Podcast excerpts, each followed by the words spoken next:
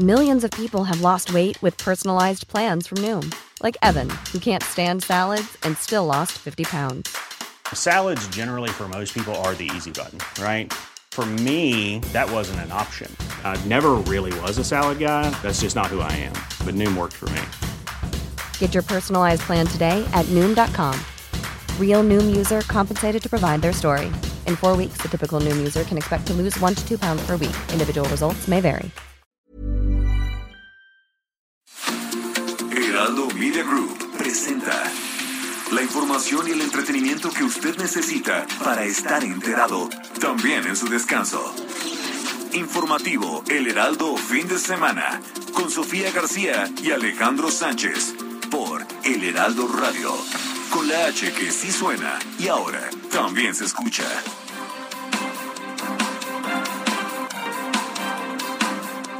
Ya la semana que viene empiezan los debates y es probable que a mediados de abril, antes de Semana Santa, ya puedan estar votando en la Cámara de Diputados. El periodo de sesiones normal, ordinario, creo que termina a finales de abril y esta reforma tiene que ser aprobada por las dos cámaras. O sea que antes de que termine abril, ya sabemos. Me disculpo y me disculpo de corazón con la ciudadanía, con mis partidos, por este trago amargo y me disculpo también de corazón con Eduardo, con Faustino y con Marco. Si ellos consideran que les hice yo un daño, les ofrezco una disculpa, sin reconocer, insisto, que haya hecho yo algún daño a los compañeros. Creo que están muy confundidos porque aquí estamos muy felices. Feliz, feliz, feliz. Porque lo que les duele es justamente el aeropuerto internacional Felipe Ángeles. Eso es lo que está, pero así, enojados, enojados, enojados. Nosotros felices, felices, felices. Si el proyecto que está impulsando la ministra Loreta Ortiz logra, fíjense bien, cuatro votos, no necesita mayoría, necesita cuatro votos. Entonces, en la práctica, el gobierno de Andrés Manuel López Obrador y el gobierno de Morena va a lograr que en México se impulse energía cara y sucia. Yo soy de la idea que todavía esperemos por lo menos este periodo en que se vigila de manera intensiva la enfermedad respiratoria aguda grave, que va de octubre a marzo, eh, que lo mantengamos. Y después ya podríamos estar valorando hacia abril, también cambia la temperatura, ya estamos entrando en una época distinta de menos frío eh, y los virus son estacionales en general. Entonces, que pudiéramos mantenerlo, esa es la recomendación, como ustedes saben, siempre ha sido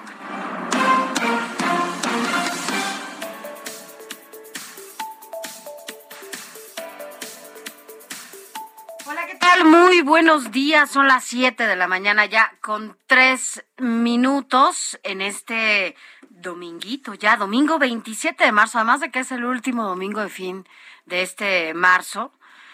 También es el último domingo con este horario. Así que dentro de ocho días ya vamos a estar con el horario de verano. Así que bueno, pues aproveche esta última semanita en donde pueda, si a usted no le afecta, si no es de los que les afecta como a mí, bueno, pues aproveche esta semana para que todavía podamos descansar en nuestros horarios normales y ya a partir del próximo domingo levantarnos con el horario nuevo.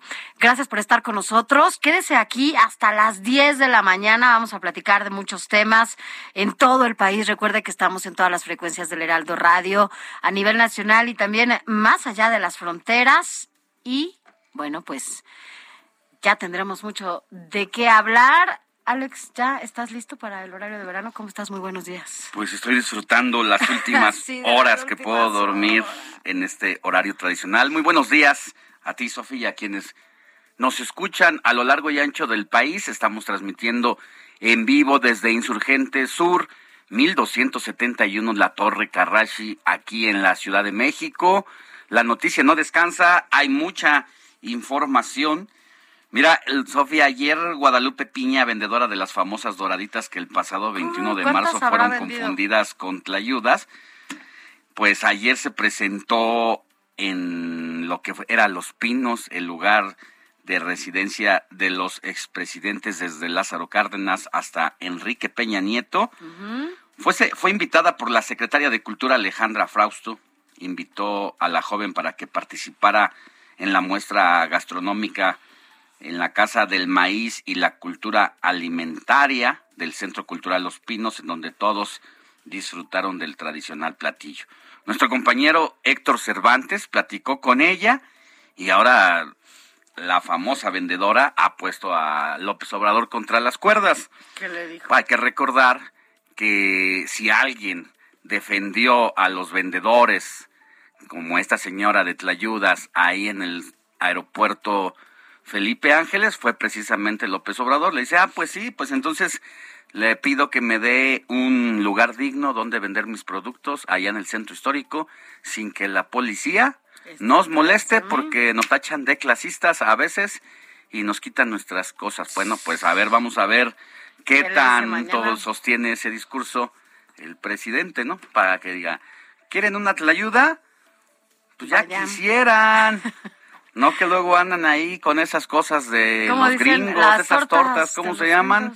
Hamburguesas. Ah, entonces, vamos a ver si el presidente le responde, si es que le da un permiso, y le pregunta a Héctor Cervantes, ¿usted no quiere vender allá las tlayudas en el aeropuerto internacional Felipe Ángeles? No, dice, porque ni gente hay. Dice, ese día nomás porque inauguraron. Quiero decirte que al otro día, ahorita que dices eso del aeropuerto, el otro día eh, estaba viendo la, unas fotografías del segundo día del Felipe Ángeles. Ni un alma. Ah, sí, o, bueno, pues, pues no, ahí no puede vender la ayuda. Yo creo que sí, efectivamente, la señora necesita, así como ella, muchos comerciantes, lugares dignos o espacios libres de acoso, ¿no? En donde, bueno, pues no los estén molestando porque están ahí en la vendiendo en la vía pública. Pero bueno, desde ayer tenemos antojito de una tlayuda o de una doradita. ¿Usted qué está desayunando?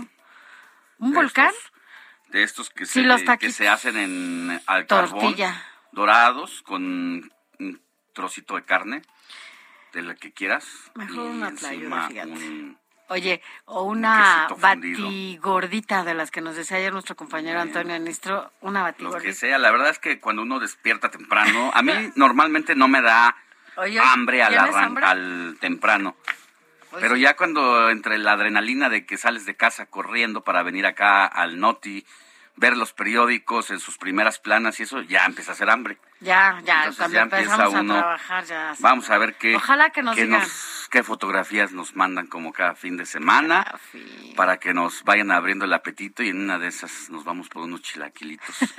Pero bueno. bueno, a ver, así fue hace ocho días, ¿no? Que nos antojaron los chilaquiles, no terminamos desayunando chilaquiles. Hace, ocho no veniste. Ah, sí, ya me acordé. Ay, bueno, hace Bueno, no pudiste, estabas malita, pero ya. Bueno, sin más preámbulos, así arrancamos con la información de este domingo 27 de marzo de 2022. Informativo El Heraldo fin de semana. Lo más importante en resumen.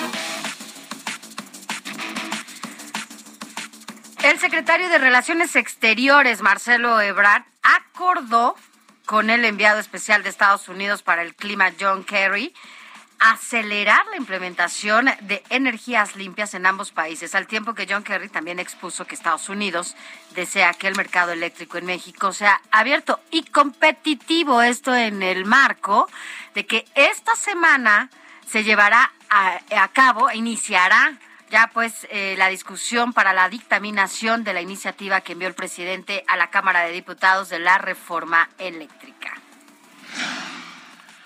En una visita a la planta coquizadora de Tula Hidalgo, el presidente Andrés Manuel López Obrador explicó que al final de su gobierno toda la producción de combustible será de ultra baja en azufre y sin combustóleo como lo establecen las normas internacionales. La Administración del Aeropuerto Internacional Felipe Ángeles informó que tendrá vuelos a Estados Unidos con las aerolíneas Delta y Copa Airlines para la segunda mitad de este año, con lo que se unirán a Volaris, Viva Aerobús y Aeroméxico, que ya están en operación en esta terminal aérea. En otra información, la Secretaría de Salud reportó que en las últimas 24 horas se sumaron 6.014 nuevos contagios de COVID-19, así como 101 muertes a causa de esta enfermedad, con lo que el país ha llegado en estos dos años de pandemia a un acumulado de 5.649.977 casos confirmados y 322.735 personas fallecidas.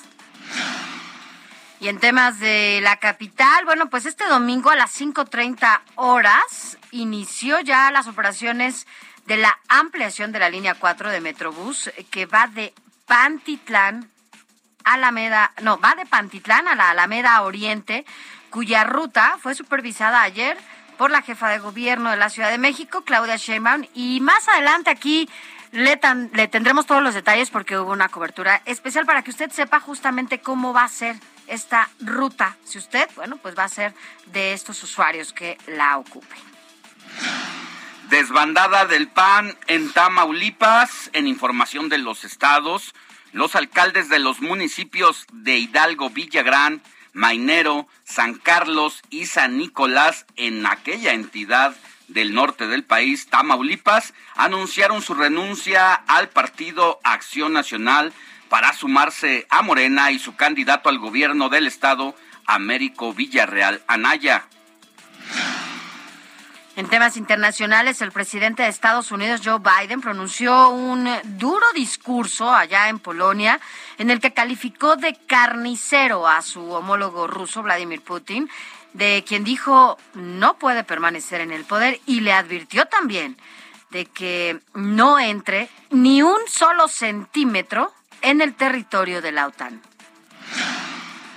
Es que ya se cumplen 32 días de ataques de las fuerzas rusas en esta invasión que hace a Ucrania, donde los bombardeos han estado muy cerca, sobre todo de Polonia, y se dice en los principios máximos de la OTAN que un ataque a uno de sus integrantes es un ataque a toda la comunidad. Y en información relacionada precisamente al respecto, el presidente de Francia, Emmanuel Macron, se desmarcó de las declaraciones de su homólogo estadounidense Joe Biden, quien calificó de carnicero al líder ruso Vladimir Putin y sostuvo que hay que hacer todo para evitar una escalada en el conflicto entre Rusia y Ucrania. En información de los espectáculos, el actor y productor teatral Fred Roldán murió este sábado a los 62 años, esto debido a un cáncer de cuello de, que padecía y que lo mantuvo internado en el hospital en sus últimos días. Así lo informó su esposa y la también actriz Lupita, Lupita Sandoval. Ya hay información relacionada sobre la muerte de Taylor Watkins, el baterista de la banda de rock Food Fighter, quien fue hallado muerto este viernes en un hotel de la ciudad de Bogotá. La Fiscalía de Colombia dio a conocer que se detectó la presencia de al menos 10 sustancias, entre ellas antidepresivos, en el cuerpo del baterista. En información deportiva, el piloto mexicano Sergio Checo Pérez arrancará en el primer puesto del Gran Premio de Arabia Saudita de la Fórmula 1, con lo que se convirtió ya en el primer mexicano en obtener esta posición en la máxima categoría del automovilismo. Y precisamente vámonos a un adelantito de toda la jornada jornada deportiva y de lo que ha hecho Sergio El Checo Pérez allá en el otro lado del mundo. Mi querido Roberto Martínez, tú tienes los detalles. Muy buenos días, Sofi Alex y a todos nuestros radioescuchas. Hoy, en este fin de la jornada deportiva, hablaremos del partido de la selección mexicana que estará jugando a las 5 de la tarde a puerta cerrada contra Honduras. Y les contaré qué necesita para asegurar su pase al Mundial de Qatar 2022. También hablaremos del Gran Premio en Arabia Saudita que se llevará a cabo hoy a las 11 de la mañana, donde Chico Pérez ya hizo historia al ser el primer mexicano en llevarse la pole position. También, siguiendo el tema de la Fórmula 1, ya están agotados los boletos para el Gran Premio de México a finales de octubre de este año. Pero ahorita ya se pueden encontrar en la reventa y les andaré contando en cuánto está saliendo un boleto y cuánto subió, que es bastante. De esto y más estaré platicando más adelante en el informativo de fin de semana. Sofía Alex, ¿qué les parece?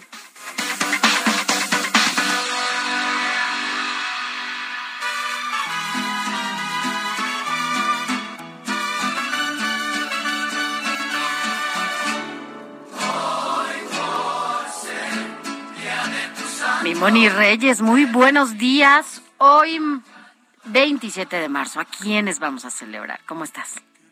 Muy bien, Sofi, gracias. ¿Cómo estás, Alex? 27, imagínate, 27 ya de marzo, qué alegría. Y antes de comenzar a darles el santoral de esta mañana, quiero felicitar a mi amiga Pilar Jiménez, quien es autora del libro Apuntes de Biografía de Jaime Sabines, porque hoy es su, su cumpleaños. Así es que mi Pili, Ah, pues muchas un beso y un abrazo. De todo este Sí. lado. Claro, porque ella desde tempranito ya nos sintoniza sábados y domingos a las 7 de la mañana, ya Oye, sabe. mi querida Moni, además hace, si no me equivoco, el viernes debió haber sido el cumpleaños del maestro Jaime Sabines. Y De este poeta chapaneco, Empecé a ver algunos apuntes de este libro. La verdad es que toda una polémica al maestro Sabines para algunos era un gran poeta, para otros era algo cotidiano, pero ese cotidiano que escribía que solamente él podía hacerlo de singular manera. Los amorosos, sí, fíjate que el viernes fue su cumpleaños, hubiera cumplido 96, él nació el 26 de marzo de 1926. Sí, bueno. Qué caray, pero bueno, pues ya felicitamos a mi Pili querida y vámonos a decirles a todos amigos de quién es, cum- bueno, no cumpleaños santo, hoy santo, de Ruperto. Fíjense que Ruperto descendía de los robertinos o rupertinos. Su formación de timbre monástico irlandés data del año 700 y como sus maestros se sintió llevado a la predicción y al testimonio monástico itinerante y por eso viajó a Baviera, obteniendo buenos resultados. Con la ayuda de Teodoro, Teodoro de Baviera fundó una iglesia dedicada a San Pedro, pero el lugar no parecía apropiado para los proyectos de San Ruperto y entonces pidió al conde otro territorio. Este fue a orillas del río Salsach, cerca de la antigua y decadente ciudad romana de Juvavum. El monasterio que construyó allí, dedicado también a San Pedro, es el más antiguo de Austria y el núcleo de la nueva Salzburgo. Su desarrollo se debió a la obra de los doce colaboradores que San Ruperto llevó ahí para trabajar. Bueno, pues este grupito de valientes fue el que hizo surgir la nueva Salzburgo, que con razón considera a Ruperto como su fundador. Ruperto, que ya eh, generalmente conocemos el nombre como Roberto, se fue transformando a Roberto, murió un 27 de marzo, día de Pascua, y sus reliquias se conservan en la Catedral de Salzburgo, edificada en el siglo XVII. Pues muchos abrazos y besos, Roberto. Tenemos a nuestro colaborador, a Robert. Felicidades. Hoy es el Ah, santo ¿Hay quién crees, Ale, al- eh, Sofi? ¿José o Alejandro? Alejandro. No, no, bueno, no, no, no. Cada mes, Moni. Cada mes. Eso no, a mí se me Tenemos hace que algo al productor. Ah, sí, también a Héctor Alejandro. Héctor Ya tenemos Alejandro. puros nombres de telenovela. José Alejandro, nuestro, Héctor nuestro Alejandro. operador en la madrugada. Sofía Magdalena. Alejandro. Ale- ah, No, no qué lo- caray. Pues Alex, es, ¿no lo conoces? Bueno, ya pronto. Pronto él está en la madrugada, Alejandro. Pero bueno, pues Alex, felicidades. Lo conocemos, claro. Alex, delgadito, delgadito. y Alejandrito. tocayo, Ah, es que nos abandonó y ahora viene en la madrugada. Claro. Ya, ya, pues Muy bien. un abrazo. Pues tenemos muchos Alex que, te, que vamos a felicitar. y también Marolas. Fíjense ese nombre, Marolas. Ay, no lo había escuchado. Yo tampoco. Y hay otro que también es raro, Panacea. ¿Panacea? Santa Panacea. ¿Qué te llamas? Panacea, ¿no? Panacea. Y bueno, pues finalmente le damos un abrazo a Peregrino. ¿Pere? ¿Con P? Peregrino, Ah, peregrino. En lugar de Ajá. feregrino, este es con P. Peregrino. Bueno, pues ya, nos diste, ahora sí salieron varios nombres nuevos. Así, que- Así que es. Felicidades a todos. Mi Muchas Moni, gracias. Gracias a ti, gracias, buenos días y felicidades a todos ustedes quienes celebran una fecha Gracias. especial también, ¿no? 27 de marzo, su santo, su cumpleaños, su aniversario, su lo que sea, pero felicidades, pásala bien y arranque bien este fin de semana con nosotros. Gracias, mi Moni, buen día. Bueno, pues ya, ya, ya unos abrazos y besos para todos ellos. Y además del desayuno, que ya estamos pensando que vamos a, a desayunar, porque ya nos van a presumir como siempre cada fin de semana. ¿Qué vamos a tener este fin de semana, Alex? Mira, Sofi, hay dentro de estos refugiados mexicanos, por llamarlos de esa forma, que tuvieron que abandonar Ucrania en las últimas semanas precisamente por los constantes ataques de las fuerzas rusas contra aquel país. 28 de estos mexicanos que han vuelto a nuestro país son de aquí, de la Ciudad de México. El jueves pasado, durante una sesión que se llevó a cabo en el Congreso de aquí, de la Ciudad de México, el único diputado y hasta el momento, pues, que ha hecho historia, porque es el que representa a la comunidad migrante por primera vez en todo lo que va de la Asamblea Legislativa y Congreso local, presentó un punto de acuerdo para que a esos 28 mexicanos el gobierno de la Ciudad de México los respalde, los apoye, encauzándolos en alguna actividad para que se reinserten nuevamente en su que los ayude, ¿no? país, en su comunidad y en la fuerza laboral. Y la mayoría de Morena reprobó ese acuerdo. Es decir, que por un lado festejan las remesas que vienen de, De el los exterior claro. de nuestros compatriotas y cuando se trata de apoyarlos simplemente le dan la espalda. ¿Sabes que de esos 28 mexicanos hay, por ejemplo, tres que son ah, maestros albañiles de buena cuchara? Bueno, pues vamos a, a hablar con el diputado precisamente Raúl Torres para que nos cuente qué es de la mayoría ¿De de, estos integrantes de la comunidad mexicana que pues están sin algún apoyo hasta este momento. Ay, sí, y además estas remesas que tanto presumen, porque además no es un no es un logro de, de, de este gobierno, ¿eh? hay que decirlo, es de, eh, de, cómo expulsan, cómo se tienen que ir muchos mexicanos a buscar otras oportunidades en otros países, porque aquí no hay Ahí fuentes de empleo. por allá. ¿no? Pero bueno, ¿Qué oiga, más? además de estos temas, eh, quiero decirle que en el marco del Día Mundial de la Prevención del Cáncer del Cuello Uterino, que esto fue el día de ayer, quiero decirle que vamos a platicar con una especialista en donde, bueno, pues nos va a hablar de este tema, el cáncer, el cáncer de cuello uterino y mucho tiene que ver con la prevención que a veces las mujeres pues no llevamos a cabo, ¿no? Usted que nos escucha del otro lado, ¿hace cuánto no se va a realizar un papá Nicolau? ¿Hace cuánto no va con su doctor? ¿Hace cuánto no va y se hace un estudio que le pueda justamente dar a conocer si tiene o no una posibilidad de, de dar a tiempo, de conocer a tiempo si tiene este tipo de enfermedades y que además no tenga que llegar a la etapa final. Pero bueno, vamos a hablar con, con un especialista y nos va a decir cuáles las medidas que debemos Bueno, también vamos a hablar con. José Manuel Arteaga para que nos haga un balance de la 85 convención bancaria y cómo influye en los clientes las decisiones que se tomaron durante este encuentro celebrado en Acapulco y también vamos a hablar con Eduardo Marín. Con lo mejor del cine. Hoy, hoy es la ceremonia de los premios Oscar. Usted ya tiene a su favorito. Aquí le vamos a dar algunas, algunas ternas ahí que se armaron. Así es, hay mucha información, la noticia no descansa. Mire, también le cuento, como bien dice un refrán, que el que persevera alcanza, y de- si de superarse se trata, la edad no debe ser nunca ningún impedimento. Al volver de corte, le contaremos la historia de lo que hizo un vendedor de papitas y palomitas para acabar sus estudios. Vamos a la pausa. Papitas, Oye, eh, rapidísimo antes de que nos El WhatsApp. vayamos. WhatsApp.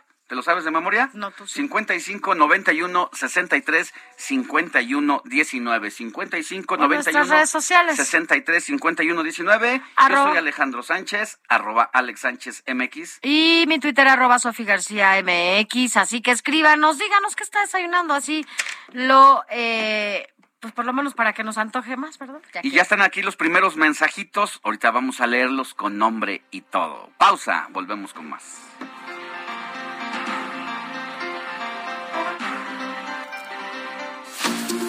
La noticia no descansa. Usted necesita estar bien informado también el fin de semana. Esto es Informativo El Heraldo Fin de Semana. Informativo Heraldo Fin de Semana. Regresamos. El 26 de marzo se conmemora el Día Mundial del Clima, declarado en la Convención Marco de las Naciones Unidas sobre el Cambio Climático efectuada en el año 1992, y fue para generar conciencia y sensibilizar a las personas a nivel mundial sobre la importancia e influencia del clima, así como el impacto del cambio climático sobre el hombre. Existen muchos factores que influyen naturalmente en el clima, tales como la acumulación de gases que atrapan calor en la atmósfera, cambios en la intensidad del sol, erupciones volcánicas, entre otros. El clima constituye un elemento de vital importancia en aquellas actividades desarrolladas por el hombre que requieren de condiciones ambientales específicas, tales como la agricultura, la caza, y la pesca legal. Si tú quieres ser partícipe de la celebración de este día o todos los días, hay que hacerlo con acciones sencillas, claro que se puede, disminuyendo el consumo de plásticos de un solo uso, sembrando un árbol, efectuando el mantenimiento preventivo y correctivo del vehículo para disminuir la emisión de gases tóxicos, así como evitar el uso de aerosoles. Hay que compartir en redes sociales hoy el hashtag Día Mundial del Clima.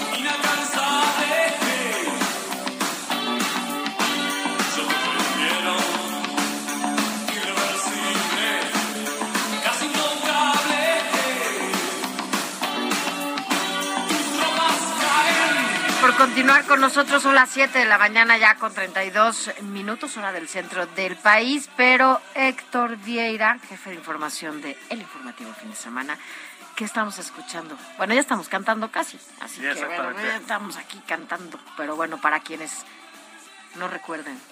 Exactamente, ¿qué estamos ¿Qué recordando estamos el día de hoy? Mi querida Sofía, Alex, amigos del auditorio, muy buenos días. Pues sí, empezamos este domingo con uno de los clásicos, yo creo que de todos los tiempos en lo que se refiere al rock en español. Es inconfundible eh, el estilo, eh, el sonido de esta agrupación argentina Soda Stereo, liderada por el inolvidable, en paz descanse, Gustavo Cerati. Y precisamente empezamos con este tema titulado Persiana Americana, porque precisamente un día como hoy, 27 de marzo, eh, uno de los integrantes de Soda Stereo, eh, Charlie Alberti, eh, hablando de bateristas eh, destacados, Charlie Alberti está cumpliendo 60 años, es decir, nació el 27 de marzo de 1962 y pues ahora por eso lo estamos recordando con este tema Persiana Americana que fue yo creo que ya el parteaguas en la carrera de Soda Stereo fue el tema que ya los consagró de manera definitiva. Y estamos hablando de que es un tema de 1986 eh, a pesar de que ya tienen 36 años, o sea, nada más lo que estamos hablando, cuánto tiempo ha pasado, y que sin embargo es un tema que lo escuchas y parece que es un tema actual, no, no se escucha viejo, no se escucha pues ahora sí que parece que el tiempo no ha pasado por este tema y por muchos otros de Soda Stereo que sin lugar a dudas pues es una de las bandas yo creo que de rock en español más importantes de todos los tiempos, Sofía Alex. Así es, yo creo que es un clásico de la música de rock en español y que casi en la mayoría de las fiestas de la generación X siempre va a estar. Dilo, de No, dije generación X. Por eso, obvio, pues eso es lo que estamos diciendo. Eh, siempre va a estar sonando esa, esa rola casi en todas las. Así es, mi querido Alex, persiana americana, cuando pasa el temblor. Eh, otro de los temas que yo recuerdo mucho es el de Nada Personal de Soda Stereo, que incluso ustedes eh, quizá lo recuerden por ahí a finales de la década de los 80, inicios de los 90, eh, el tema de nada personal de, de, Soda Stereo fue utilizado por una marca muy, muy famosa de electrónicos japoneses, de estéreos, aparatos y todo. Eh, fue parte de su campaña. publicitaria para lanzar su nueva línea de, si mal no recuerdo, de equipos de audio. Eh, por la marca seguramente se acordarán, tenía videocaseteras Trinitron, tenía las computadoras Bayo.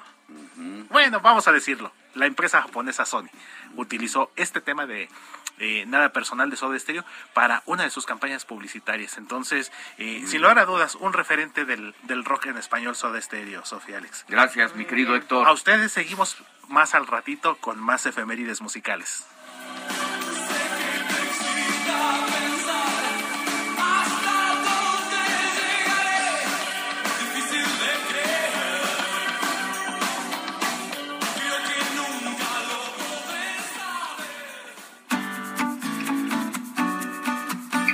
Escríbanos o mándenos un mensaje de voz al WhatsApp del informativo fin de semana 5591 63 5119.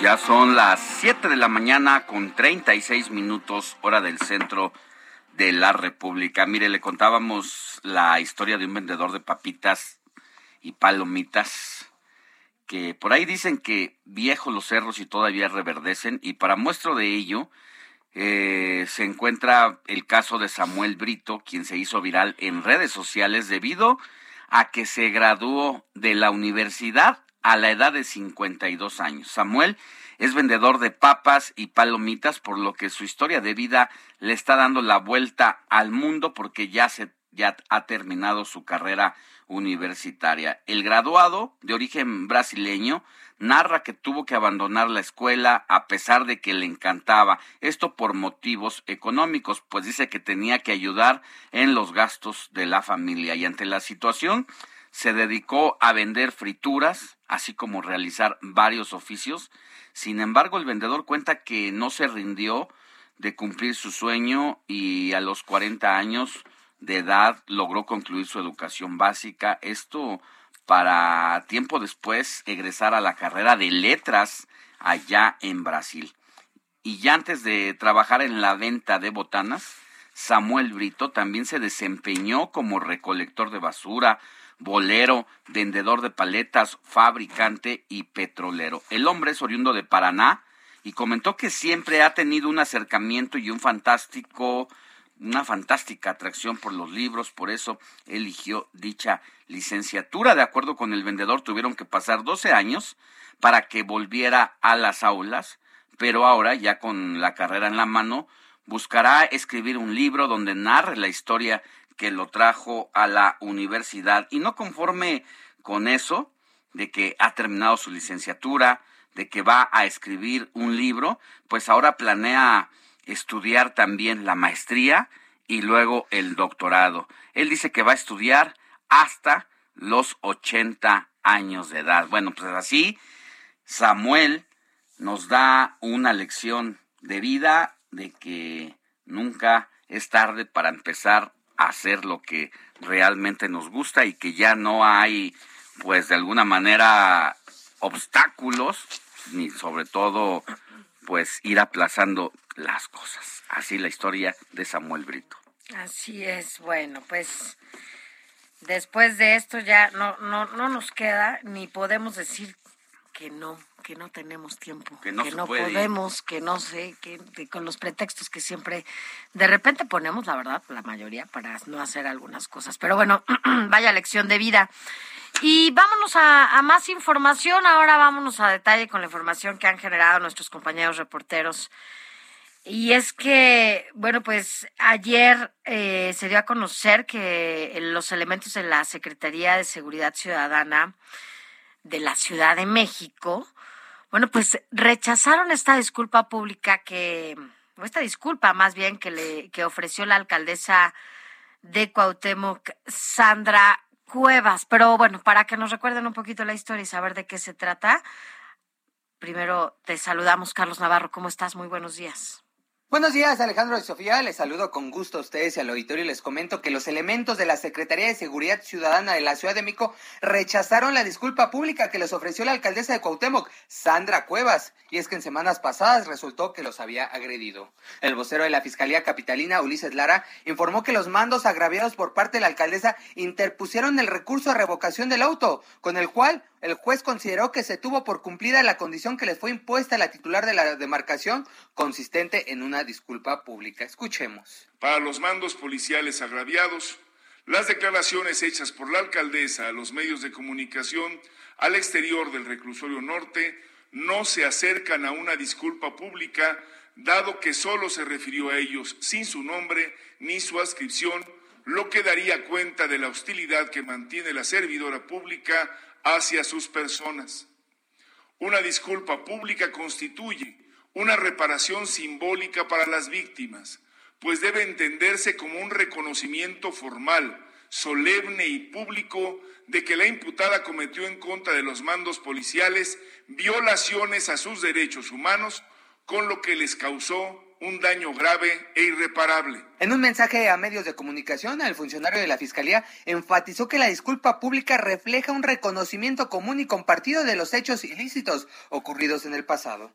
Explicó que la disculpa pública debe ser eficaz y para ello debe ser inequívoca que no pueden quedar dudas de la disculpa ni que con las palabras o lenguaje que se utilice se diluya el alcance de la misma o se desvíe la culpabilidad. Escuchemos. Toda disculpa pública para ser inequívoca requiere necesariamente de un reconocimiento explícito de responsabilidad y de las injusticias cometidas específicamente. Los agraviados consideran que la servidora pública deberá ofrecer una disculpa con los lineamientos antes citados. De no ser así, cabe la posibilidad de que se revoque la suspensión condicional y con ello que medidas cautelares como la suspensión temporal de su cargo subsistan. Es por ello que el próximo martes 29 de marzo el representante social expondrá ante las partes en una nueva audiencia de control que la disculpa pública no se dio los términos establecidos en los protocolos correspondientes.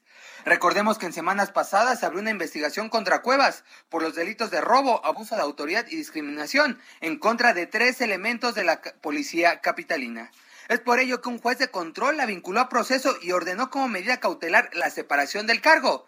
Diez días después se llegó a un acuerdo reparatorio con los uniformados que incluía una disculpa pública, misma que realizó Sandra Cuevas al salir de una audiencia en el reclusorio norte. Sin embargo, esta no fue aceptada. Alejandro Sofía, la información que les tengo. Gracias, Carlos. Gracias por toda tu información.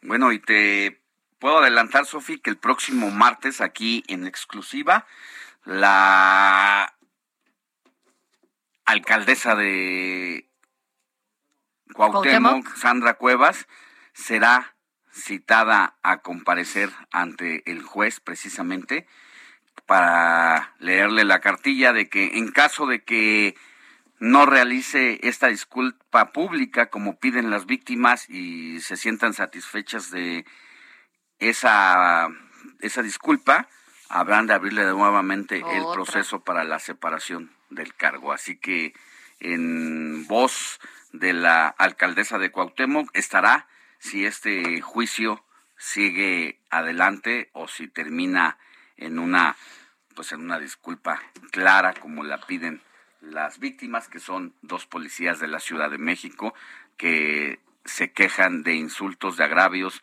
de robo de celular y de Telecomunicaciones. Bueno, ya veremos qué pasa entonces el martes. Ojo ahí y atentos. ¿A qué más vamos de información en este recorrido por antes de ir a más información, ¿te parece si lees mensajes y leemos mensajes? A ver, vamos a ver, ya nos están escribiendo. Ese, Oigan, le recuerdo el WhatsApp. Son malos porque ya nos están mandando 55, fotos. 91 63 51 19 55 91 63 51 19 o bien a nuestras redes sociales, al Twitter, Sofi. A nuestro Twitter, el mío es arroba Sofi García MX. Yo soy Alejandro Sánchez, mi Twitter arroba Alex Sánchez MX. El primer mensaje. Dice, buenos días, Sofía. Bueno, Sofía Alejandro, por aquí escuchándolos. Gracias por su programa. Me gusta mucho. Felicidades. Saludos desde la alcaldía Álvaro Obregón. Soy la señora Elena García. Mira, es mi prima. Mira. Muchos saludos a Elena García. ¿Cómo está? Buenos días, amigos. Les deseo que tengan un excelente día. ¿Creen ustedes que si se quite el horario de verano sería fabuloso? ¿No lo creen? Sí Soy lo Javier creo. Lázaro. Nosotros también coincidimos con usted. Y la verdad es que luego de que Estados Unidos, a través del Senado de la República, avanza en una iniciativa para acabar de una vez por todas con este horario de verano, al concluir y documentar que hay daños a la salud, sobre todo por este cambio que se hace año con año, ya el gobierno de México, el propio presidente Andrés Manuel López Obrador anunció esta semana que va a retomar su proyecto de revisar lo que había prometido desde que llegó al gobierno, pero por alguna u otra situación se quedó ahí en el tintero y va a retomar esta evaluación para saber si aquí en México, en nuestro país, también se termina con el horario de verano No, o yo, no. o sea, era lo único que yo diría, sí, por favor, que se acabe el horario. Pero bueno, vamos a otro mensajito. Oye, dice, en referencia a las tlayudas, a un lado del palacio y donde está la entrada al Metro Zócalo, hay personas que venden ese producto y yo que las he visto, déjenme decirles que ni siquiera las molestan las autoridades, mejor se andan peleando entre ellas mismas y su dirigente. Se las he visto como cómo se están peleando ahí mismo y las personas esperando que les den sus tlayudas. Así, bueno, pues así que ni siquiera las molestan. Javier, Javier Lázaro, gracias por tu comentario. Y yo no sé si Javier mismo nos esté mandando la siguiente foto. Eh, por lo que veo, Javier Lázaro, ¿de dónde nos escribe? Creo que debe ser de la Ciudad de México, por lo que habla de el metro en el Zócalo. Pero luego nos mandan aquí una foto desde la Perla Tapatía con una torta ahogada, Ahogada. con mucho caldillo de jitomate, cebolla morada y un par de limoncitos. Vaya que sí se antoja. Para el señor Alejandro, quien regresa a México de Ucrania no es refugiado, es repatriado. Esperando pasen un feliz día. Espero que ese mensaje sirva para algo en usted. Saludos. Gracias. No se nos dice Gracias. quién nos escribe. Oye, nos mandan una mm, estas tlayudas. Ya ve que usted, de repente, bueno, las la, tlayudas se, se, hicieron muy famosas por todo lo que pasó ahí en el Aeropuerto Internacional Felipe Ángeles y esta señora que estuvo adentro y que después ayer le invitaron ya también a que estuviera en otro espacio cultural para que vendiera sus tlayudas. Eh, dice, ya, ¿tienen ya sus favoritas para el Oscar? Jorge Alberto Porras. ¿Ya las tienes? Yo no. Ay, la verdad es que no. Ayer ahora sí me porté muy mal y no he visto todas las películas que están nominadas, pero El Poder del Perro es una de las favoritas, de las Da fuertes los- que pueden que pueden llegar a hacer algo esta noche en Ayer los nos lo, nos lo decía nuestro compañero Gonzalo Lira, que bueno, también es experto en estos temas y justo eso Y vamos también a ver nos comentaba. A ver qué nos ¿Cuál es la dice Eduardo expectativa de Marín. Eduardo Marín? Que ya sabe, Al usted aquí siempre lo escucha con una crítica muy atinada. de Además de su recomendación, ¿no? También de, de cada fin de semana, usted sabe que siempre hace las mejores recomendaciones. Así que quédese aquí porque vamos a ver cómo va a estar en esta terna que dice de los premios Oscar y también la recomendación para que, pues usted si quiere salir de casa o quiere quedarse ahí a ver. Pero bueno, vámonos a más información. Vámonos a más información porque lamentablemente este sábado allá en Veracruz fueron Ay, no, localizadas en una carretera de Papantla varias bolsas de basura con restos humanos. La información con Juan David Castilla. Muy buenos días, Sofía Alejandro, los saludo con mucho gusto desde el estado de Veracruz. Así es comentarles que cinco bolsas negras para basura con restos humanos fueron encontradas sobre la carretera estatal Arroyo del Arco a Morelos, esto en el municipio de Papantla, al norte del estado de Veracruz. Esta situación alarmó a la población y originó una gran movilización por parte de elementos de seguridad municipales, estatales y federales. Una motocicleta negra estaba atravesada en el camino, obstaculizando el tránsito vehicular. A un costado se encontraban las bolsas con los cuerpos de al menos dos hombres, según reportes extraoficiales. Los conductores que descendieron de sus unidades hallaron también varias cartulinas con mensajes amenazantes por parte de un grupo delincuencial contra quienes presuntamente han cometido extorsiones y otros delitos en la zona. Elementos de la Secretaría de Seguridad Pública y de la Policía Municipal acordonaron y resguardaron el sitio para esperar la presencia de los policías ministeriales. Peritos criminalistas de la Fiscalía General del Estado iniciaron las investigaciones correspondientes y ordenaron el levantamiento de los restos humanos para trasladarlos al servicio médico forense, realizar la autopsia correspondiente y posteriormente identificar a las víctimas. Cabe recordar, Alejandro, Sofía, que el pasado 7 de enero fueron hallados los cuerpos de nueve personas a un costado de la carretera Isla Santiago-Tuxtla, en la región de la cuenca del Papaloapan, al sur del estado. Al día siguiente, los cadáveres de cuatro hombres fueron abandonados sobre un camino de terracería de la comunidad Rinconada, municipio Emiliano Zapata, muy cerca de la ciudad de Jalapa, la capital del estado. Los cuerpos estaban atados de pies y manos y fueron encontrados por jornaleros. Esta situación ha sido muy recurrente en el estado de Veracruz. Este es el reporte desde esta entidad. Sofía, Alejandro, excelente día. Muchas gracias, Juan David. Lamentablemente, Veracruz sigue como uno de los estados de mayores eh, números en cuanto a víctimas, ya sea por homicidio, por desapariciones u otras circunstancias. Eso ocurre mientras el gobernador anda haciendo grilla por aquí dentro del partido y por allá también fuera con los opositores, Sofía.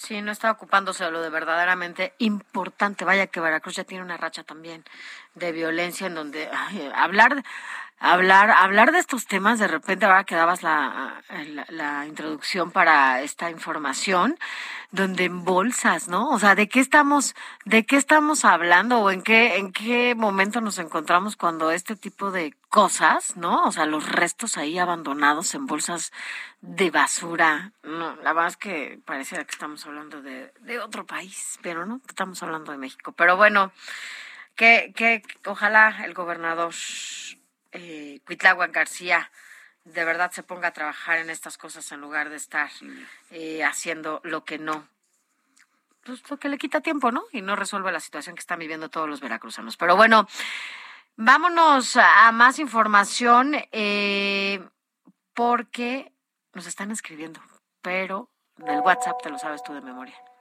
Escríbanos al 55 91 63 51 19. ¿Tienes más mensajes? Mensajes, fíjate que nos están escribiendo también en Twitter y nos escribe, bueno, su dirección es Mr. que ya no quiero leerlas porque ya ves que a veces me mandan unos nombres bien raros. Es Mr. Carmen, lo del Carmen. Carmen, lo del Carmen. Bueno, nos está escribiendo, nos dice que le da mucho gusto escucharlos. Buenos días, saludos a los dos, mirándolos desde Ciudad del Carmen, Campeche, donde antes se escuchaban, pero ahora ya no. Es lo que nos dice allá. Eh, este, y bueno, los mira desde internet, nos mira desde internet, bello día. Y bueno, dice que pide una mención para Laida Sansores, la gobernadora de ese estado, allá en Campeche, para construir un libramiento carretero Nada más que no entiendo su hashtag, ojalá, dice Atasta Campeche en Ciudad del Carmen. Urge mucho. Bueno, esto, esto lo están solicitando allá en Ciudad del Carmen. Y eh, lo que comentabas hace rato de la persona que ya se graduó, que tiene 52 años, la persona dice que, bueno, pues que que gusto que un hombre de 52 años se gradúe. Bravo, es un ejemplo para todos y muy buen programa. Gracias, gracias por escribirnos también a través de nuestras redes sociales. Recuerde que lo puede hacer, así que también recordarles dónde nos están escuchando. Hay en todo el país nos pueden escuchar, eso lo hemos dicho de punta a punta y más allá de las fronteras, por lo menos, por ejemplo, en Bronzeville es en el 93.5 de FHD4, en la Ciudad de México, en 98.5, en Ciudad del Carmen, mire, aquí dice Ciudad del Carmen 101.3 o 950 de AM. Bueno, al volver de una pausa, le vamos a contar, mire, la admiración por un deportista o un artista puede no tener límites para sus seguidores cuando desean estar cerca de sus ídolos. Al volver de la pausa, le vamos a contar lo que hizo una admiradora del cantante mexicano Cristian Nodal para estar frente a frente. Pausa y volvemos con más información.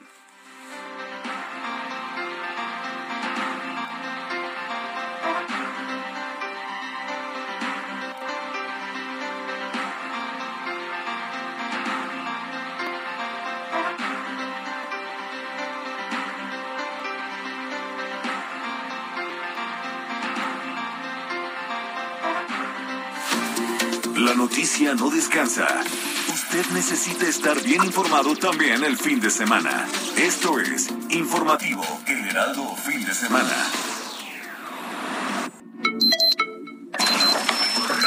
Noticias a la hora. Heraldo Radio le informa.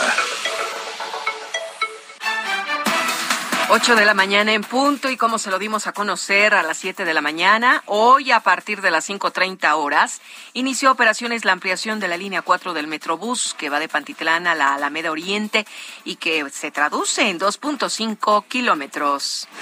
Autoridades del Estado de México comenzaron el trámite ambiental para la construcción de un segundo piso en Periférico Oriente que conectará la calzada Ignacio Zaragoza con la autopista Peñón Texcoco, cuyo fin es agilizar el trayecto de pasajeros del Aeropuerto Internacional de la Ciudad de México al nuevo Aeropuerto Internacional Felipe Ángeles. Elementos de la Secretaría de Seguridad Ciudadana de la Ciudad de México rechazaron la disculpa pública que les ofreció la alcaldesa de Cuauhtémoc, Sandra Cuevas. Por la temporada vacacional de Semana Santa hace un llamado el gobernador de San Luis Potosí, Ricardo Gallardo Cardona, a todos los cuerpos de seguridad de los tres niveles de gobierno para que sigan coordinados y refuercen la vigilancia en todo el territorio potosino. Dos facultades de la Universidad Juárez del Estado de Durango suspendieron clases luego de que el jueves pasado una de sus alumnas fue presuntamente amenazada por uno de sus compañeros involucrados en una acusación de abuso sexual. Los gobiernos de México y Estados Unidos acordaron acelerar la implementación de energías limpias en ambos países en un encuentro en el marco del Doha Forum. Esto es en Qatar. El secretario de Relaciones Exteriores, Marcelo Ebrard, y el enviado especial del presidente Biden, John Kerry, sostuvieron una conversación en la que coincidieron en luchar contra el calentamiento global. La Embajada de Rusia en México rechaza las acusaciones de Estados Unidos de que tiene espías operando en nuestro país, además de señalar al embajador Ken Salazar por querer influir en la política exterior mexicana. Hay cosas que llegan a tu vida y aunque uno dice se tienen que ir, hay cosas que se quedan para siempre en un lugar muy especial y Pinocho llegó exactamente hace 36 años a mi vida. Llevo 36 años siendo el Pinocho de México. Dicen los críticos teatrales que no hay ningún hombre en el mundo que haga lo que yo hago, pero pues si yo hago, nada más hago mi pasión. Yo no trabajo, yo hago lo que me hace feliz. Esa es la voz del actor y productor teatral Fred Roldán, que se dio a conocer esta madrugada, que falleció a los 62 años debido a un cáncer agresivo de cuello que padecía y que lo mantuvo internado en un hospital en sus últimos días. Así lo informaron hoy su esposa, su ex esposa, la también actriz Lupita Sandoval, y su hijo Mauricio Roldán. 8 de la mañana con tres minutos tiempo del centro de México. Recuerden amigos que estamos en el Heraldo Radio en el informativo fin de semana con Sofía García y Alex Sánchez. Mientras tanto les saluda Mónica Reyes. Esto fue Noticias a la Hora. Siga enterado. Informativo Heraldo fin de semana. Regresamos. Soy para ti. Porque siempre que nos vemos se me olvida decir que ando muy confundido. Tu beso besos son más fríos y empiezo a creer que soy uno más de tus amigos. Ando siempre en la nada, se hace de noche y no llama. Me dice mejor mañana que ya tiene otro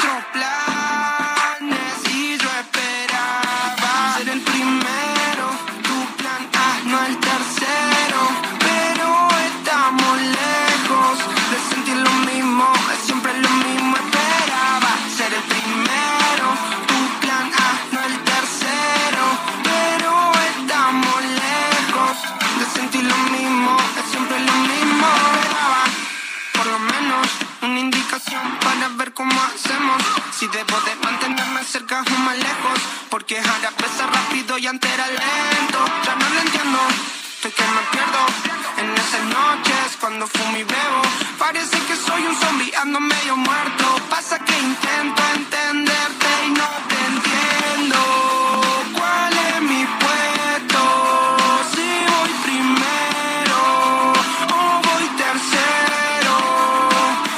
son las 8 de la mañana con 5 minutos, mi querido Héctor Vieira. ¿Qué estamos escuchando?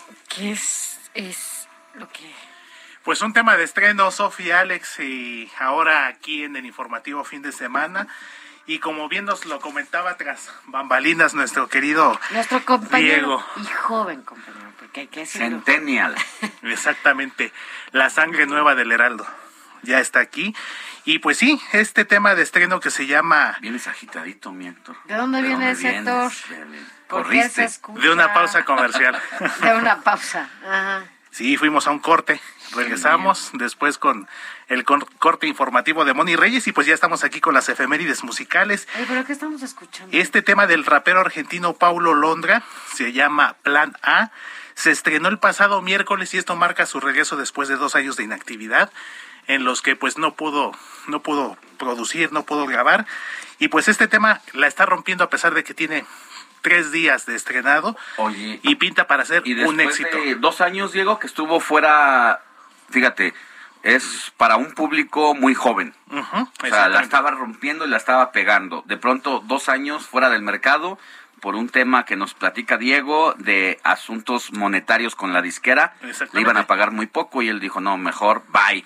Y creo que así debe ser. Ahora los chavos tienen otras opciones y si quieren hacer las disqueras negocio con ellos, ya no estamos en los tiempos de antes donde tenían todo el control. Hoy por fortuna pueden De manera ingresar, independiente, ¿verdad? ¿no? A las redes sociales donde han nacido muchos de ellos. Exactamente. Y hoy él pone sus condiciones. Después de dos años de que lo está esperando el público, es que reaparece y por eso la está rompiendo. Eh, plan A, que ya debía haber sido plan B.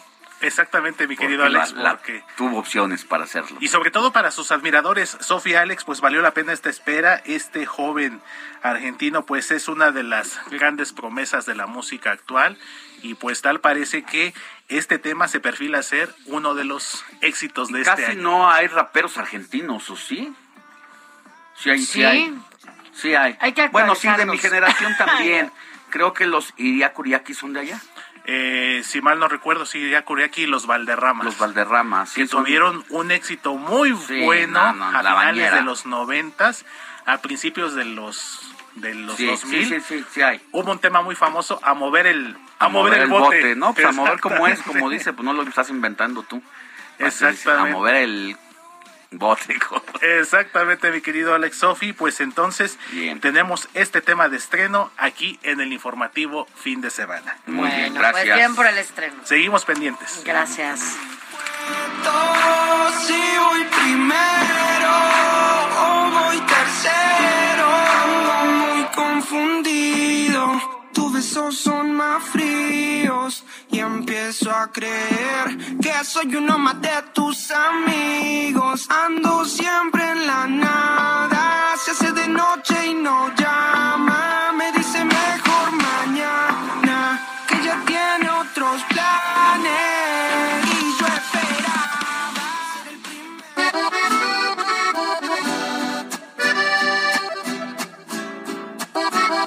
primer...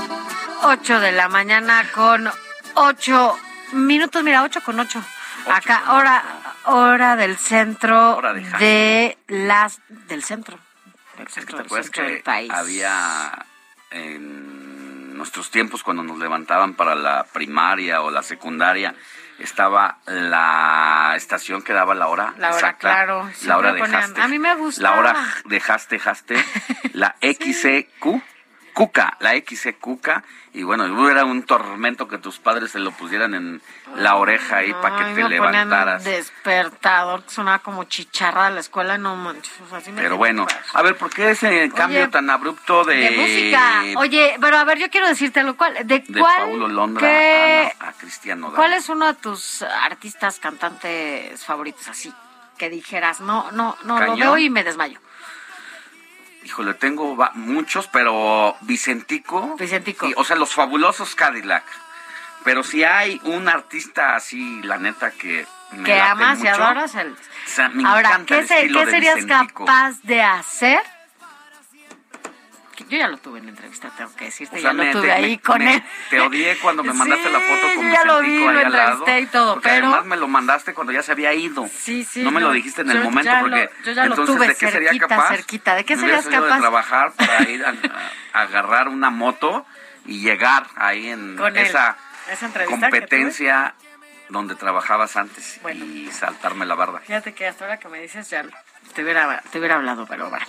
Oye, bueno, te lo comento. Mira, ya sé que hubieras agarrado una moto y hubieras hecho muchas cosas, pero es que resulta que una mujer se disfrazó de vendedora de papas, ya nos lo comentabas antes de irnos al corte, para entrar a un concierto de Nodal. Y es que ella, bueno, evidentemente es una admiradora de este, de este cantante que causó revuelo, sobre todo en las redes sociales, porque compartió lo que hizo para entrar justamente a este concierto de su ídolo, ¿no? Luego de hacerse pasar por una vendedora de papas y botanas y demás, todo lo que venden en un concierto, bueno, pues ella. Y a partir de esto se le permitió acceder a una zona que es muy privilegiada y que prácticamente está así al ras del escenario sin pagar su boleto. Pero la joven fue identificada como Ana, Ana Varela y es de Chihuahua. Y contó que pues el día que Cristian Nodal se presentó en este estadio monumental en aquella ciudad, allá en Chihuahua, pues le pidió asesoría a un verdadero, a un verdadero vendedor eh, de botanas y justamente él es el que le prestó todos los accesorios, la casaca, ya sabes, para poder entrar a ver a su cantante. Así que bueno, pues solo pagó 300 pesos por el acceso a la zona general, para, porque le prestaron el, el, pues todo el outfit, el outfit y para que ella pudiera entrar, imagínate. A ver, vamos a escuchar, lo tiene, dice el productor que tiene aquí el audio de esta chava. para ver. que- de Ana. Terminé aquí en la zona VIP, estando en la general sin pagar nada. Bueno, como pueden ver, yo estaba en la zona general, en donde te cuesta 300 pesitos tu ticket, y terminé acá en la zona VIP, en donde te ¿Cómo cuesta como recibió 10 mil pesos tu ticket. ¿Bien o qué onda? Ahora, no es que yo no quiera pagar los 10 mil pesos de la zona VIP, lo que pasa que yo estoy ahorrando, ¿ok? Ay, cállate, Care, que ni dinero tienes.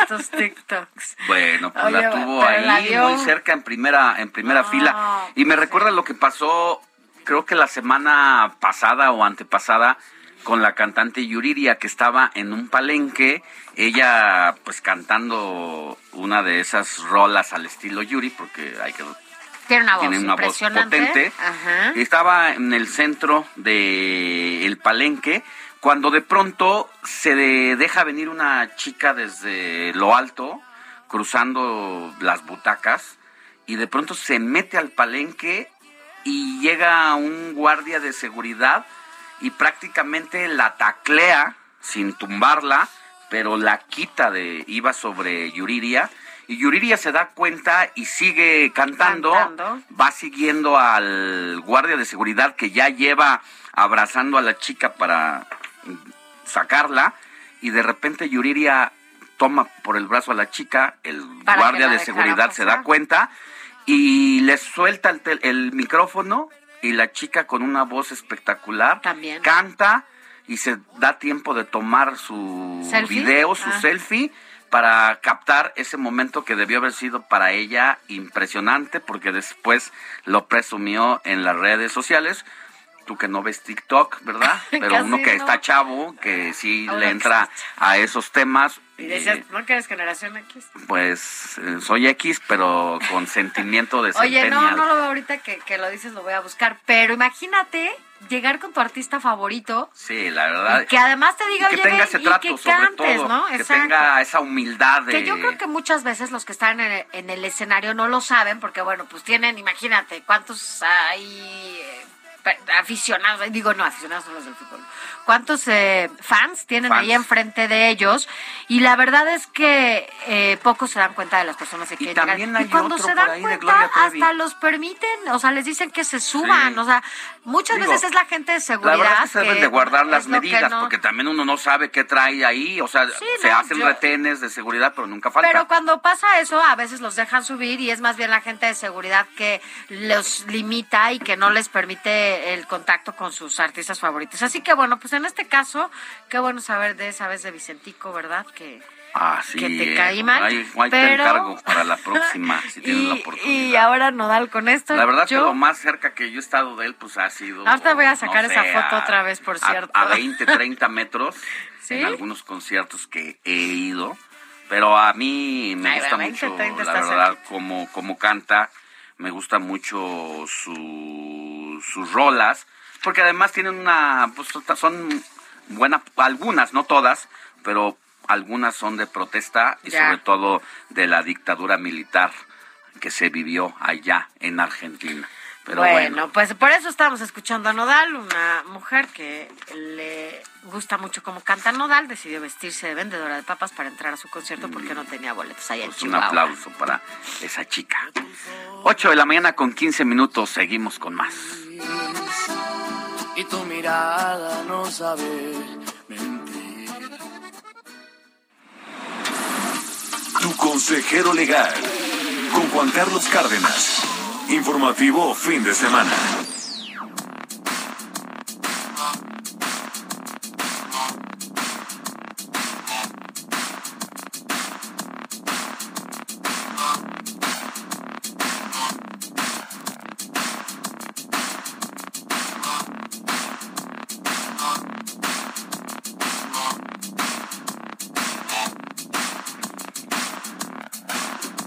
Querido amigo y abogado Juan Carlos Cárdenas, consejero del informativo de fin de semana, pero sobre todo de los radioescuchas. Consejero Muy buenos días. de todos. ¿Cómo estás? Buenos días, Alex. Me da mucho gusto escucharte. Qué, qué placer, como siempre. Igual, Sofi, que, ¿cómo les va? Aquí estamos, dándole duro el fin de semana. Encantado. Oye, y el tema que el trae. tema que le tocas a la Sofi y que habrá por allí muchos casos más. La importancia de la adopción de menores de edad en México para garantizarles una mejor calidad de vida. Ya hasta se le está poniendo la piel chinita a la Sofi. Eh, así es. Fíjate que es un tema que suena muy tabú porque la gente piensa que que la adopción es como que una cosa así dificilísima o que o que es muy difícil de lograr. Sí lo es si no cumple los requisitos Claro. necesarios. No lo es si tienes un buen abogado y te ayuda y, y vas de la mano con, con alguien que, que te va llevando y, y, y cumples los requisitos que dice la ley. No Los hay que son desesperarse simples, en ese proceso porque son largos. Porque camino son, es eso sí largo, son largos, pero largo. al final te das cuenta que la justicia tiene su lado bondadoso y que una criatura que va a pasar de un lugar a otro, llegar a una nueva familia, se necesita garantizarle todo el espacio de su seguridad y sano desarrollo. Así es, porque además es un tema, es un tema de los bonitos, ¿eh? Aquí en la, en la ley, bueno, hay temas muy ríspidos, ¿no? De que les quitas la casa a alguien o que tienes que arrebatarle algún bien porque no lo entregaron o dinero porque no lo pagaron, eh, gente que meten a la cárcel, etcétera. Pero hay temas como este que son muy bonitos. El lado, en el lado en lindo. donde el lado lindo de la ley. Este, por ejemplo, es, es la afiliación que se va a generar eh, o el, o el lazo vinculatorio de consanguíneo que se genera entre dos personas que pueden ser conocidos o desconocidos que sea un familiar o que, o que no sea un familiar. Uno de los requisitos es que tengas 25 años de edad cuando menos cumplidos Ajá. y que tengas cuando menos 17 años de diferencia entre el adoptado y el adoptado. Ya, o sea, no puedes tener mmm, 16 años de diferencia entre uno y otro, ya no ya no es se anula no el proceso, puede. no hay. Okay. Ya no, ya no. Hey. Y ahora también es importante que, que cumplas ciertos requisitos, como por ejemplo que, que tu capacidad mental pues, esté en orden, ¿no? Que, que te hagan un examen. Del DIF te hace dos exámenes, uno de, de capacidades eh, intelectuales para saber que pues que estés bien de, de tus procesos mentales, que no tengas alguna enfermedad mental y que también te revisen tus estados socioeconómicos, ¿no? Para saber cómo estás, te hacen un estudio socioeconómico para saber cómo estás en cuanto a- al factor económico para poder hacerte cargo de un menor de edad. Eh, esto, esto lo hace el DIF, el DIF lo hace pues más o menos a conciencia y le da cuenta a un juez en materia familiar. Sí, porque te ponen a un especialista siempre de cada área. de cada una de las materias. Así es, para, para que incluso tiene, tiene intervención el Ministerio Público. El Ministerio Público, su, su, su forma de intervenir es representar al menor. Porque el menor pues va solito en realidad. Hay veces que no el, el menor es, puede ser un, un conocido, como decíamos, hijo de algún familiar que falleció, una cosa así, o puede ser un desconocido, un niño de la calle, un expósito, que a veces te lo dejaron en la puerta de la casa envuelto en pañales y te tocaron la puerta y se fueron, ¿no? O sea, o que tú lo recogiste. Fíjate, te voy a contar así brevemente un, un caso que tuve hace como 30 años, en donde, en donde un menor de edad se lo regalaron a una, a una, a una médico. Entonces la médico lo recibe y va y me toca, ¿no? Al, al despacho y me dice, tengo un niño que me lo regalaron, ¿qué tengo que hacer? Pues hay que hacer la adopción. Eh, y dice, me dieron incluso el documento de la del alumbramiento y pensaba ella Que ya con una eso. falta de conocimiento, que con eso iba a ir al registro civil a registrarlo a su nombre. Le dije, y si aparece la mamá mañana y nos dice, regréseme a mi hijo, ¿qué va a pasar, doctora? Me dijo, ah, caray, no había pensado en eso. Le digo, bueno, pues hay que pensarle en todo, ¿no? Esa es mi parte como abogado. Fuimos a tocarle la puerta a la mamá del bebé. La mamá del bebé se, por poco se va de espaldas, pobrecita, porque me había además vestido el traje y todo. Dijo, ay Dios, ya Me cayó venía la por mí". ley. y pobrecita, entonces, no, no, no, señora, tranquila. ¿Sabes por qué daba en adopción al bebé? Porque ya tenía cinco y no quería un sexto más. Ay. Y era madre soltera. Sí, cada La- persona el- y sus circunstancias, ¿no? O es, sea, es complicado, ¿eh? La casita donde vivía era un cuartito donde todos dormían, ahí era baño, ahí era cocina, era, era bien complicado. Y la señora lavaba ajeno. Entonces ya le dije, mire, lo que tenemos que hacer es ir a registrar al bebé, dice ella. Pero ¿cómo? Si yo lo que pasa es que se lo estoy dando a la doctora. No, no, no, véngase, vamos a hacer las cosas conforme a la ley. Fuimos, registramos al bebecito, lo registra como madre soltera, con, con sus dos apellidos, a eso me refiero, y después de eso hacemos el proceso de adopción, en donde van dos testigos, dicen que en efecto eh, la señora no está presionada, ni le están pagando por ello, ni nada, y, y la señora manifiesta su consentimiento. Lo dice ante un juez, está el Ministerio Público, y entonces le hacen preguntas, le dicen, no está presionada, señora, no, nada de eso. Le preguntan a los testigos si saben si sus recursos económicos del adoptante son suficientes, etcétera, y lo mismo a un psicólogo, y con eso, de- esos son del DIF, acuérdense, y con eso el juez determina, ahí está la, la, la adopción. Oye, Y en la adopción ya eres el padre del menor y ese menor depende de ti naturalmente de, de todo lo que lo que le 100%. corresponde al 100%, pero además le tienes que le puedes dar tu nombre, tus apellidos, Claro. le mandan un oficio al registro civil para que incluso le puedas cambiar el nombre y le pongas sus apellidos. Sí. Es tu hijo y además se vincula con tu familia con, consanguínea, o sea, tus tus papás son sus abuelos, sus tus abuelos son sus bisabuelos, o sea, tiene derecho a heredar. Oye, abogado, ayúdame con algo. Ahora que, bueno, pues lamentablemente todos hemos pasado por situaciones eh, difíciles en donde, bueno, hay muchos sobrinos, hay muchas niñas, niños que han quedado en orfandad eh, al interior de, de una misma familia.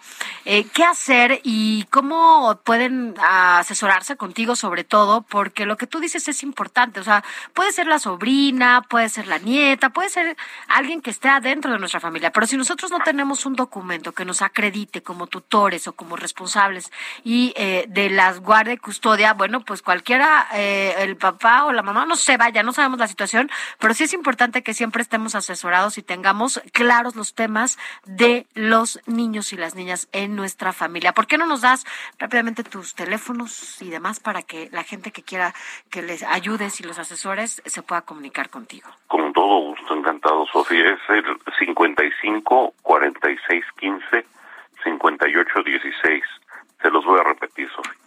55 46 15 58 16. Que nos llamen de este y cualquier otro tema que tengan duda, encantados de atenderles. Y siempre estamos aquí para pues para cualquier duda que tenga la gente en, en materia civil, familiar, mercantil, en de todo eres en materia penal, laboral, aquí conocemos de todo, encantados de atenderlos. Te mandamos Gracias, un abrazo. Les mandamos un abrazo igual, gusto saludarlos, hasta luego. Pausa y volvemos con más. La noticia no descansa. Usted necesita estar bien informado también el fin de semana. Esto es Informativo El Heraldo Fin de Semana. Hey, it's Ryan Reynolds, and I'm here with Keith, co star of my upcoming film, If, only in theaters, May 17th. Do you want to tell people the big news?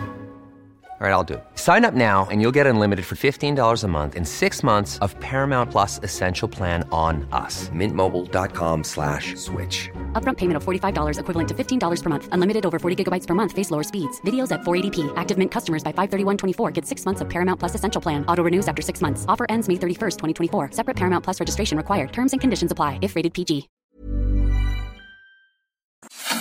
Informativo Heraldo Fin de Semana. Regresamos.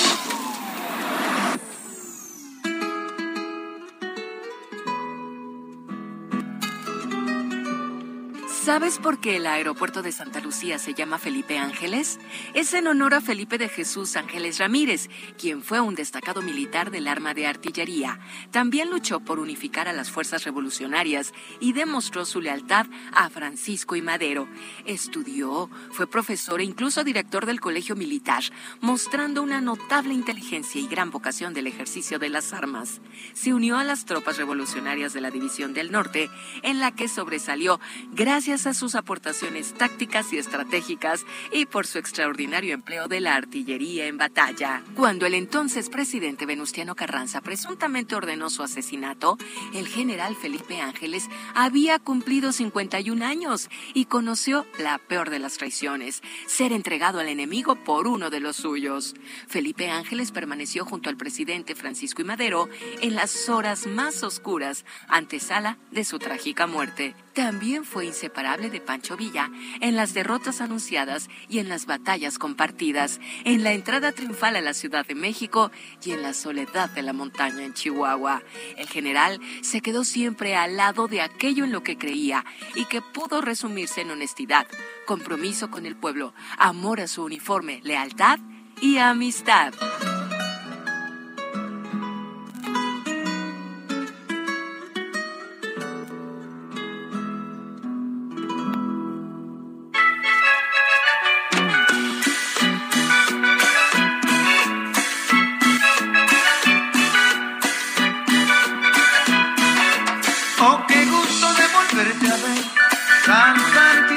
Estás bien.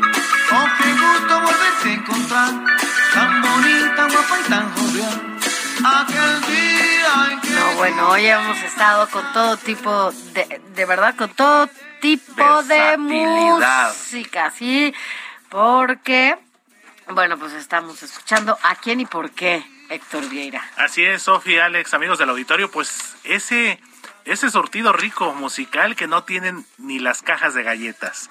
Y precisamente hoy le dimos un giro un giro a la música de este domingo porque estamos escuchando, pues yo creo que una de las máximas figuras, Sofía Alex, de la música popular mexicana, de Matamoros, Tamaulipas para el mundo, el inolvidable Rigo Tobar. ¿Y por qué estamos escuchando Rigo Tobar, eh, Sofía Alex? Porque precisamente eh, un día como hoy, 27 de, de marzo, pero del año 2005, lamentablemente, eh, pues Rigo Tobar se nos adelantó en el camino, pero dejó un extraordinario legado musical que sigue presente en las fiestas, en los bailes y que no ha pasado de moda y que incluso mucha de su música se sigue eh, escuchando también como fondo en algunos en algunos programas sobre todo de comedia. Y algo curioso Sofía Alex es que eh, Rigo Tobar falleció el 27 de marzo de 2005 y su cumpleaños era el 29 de marzo. Es decir falleció dos días antes de su cumpleaños.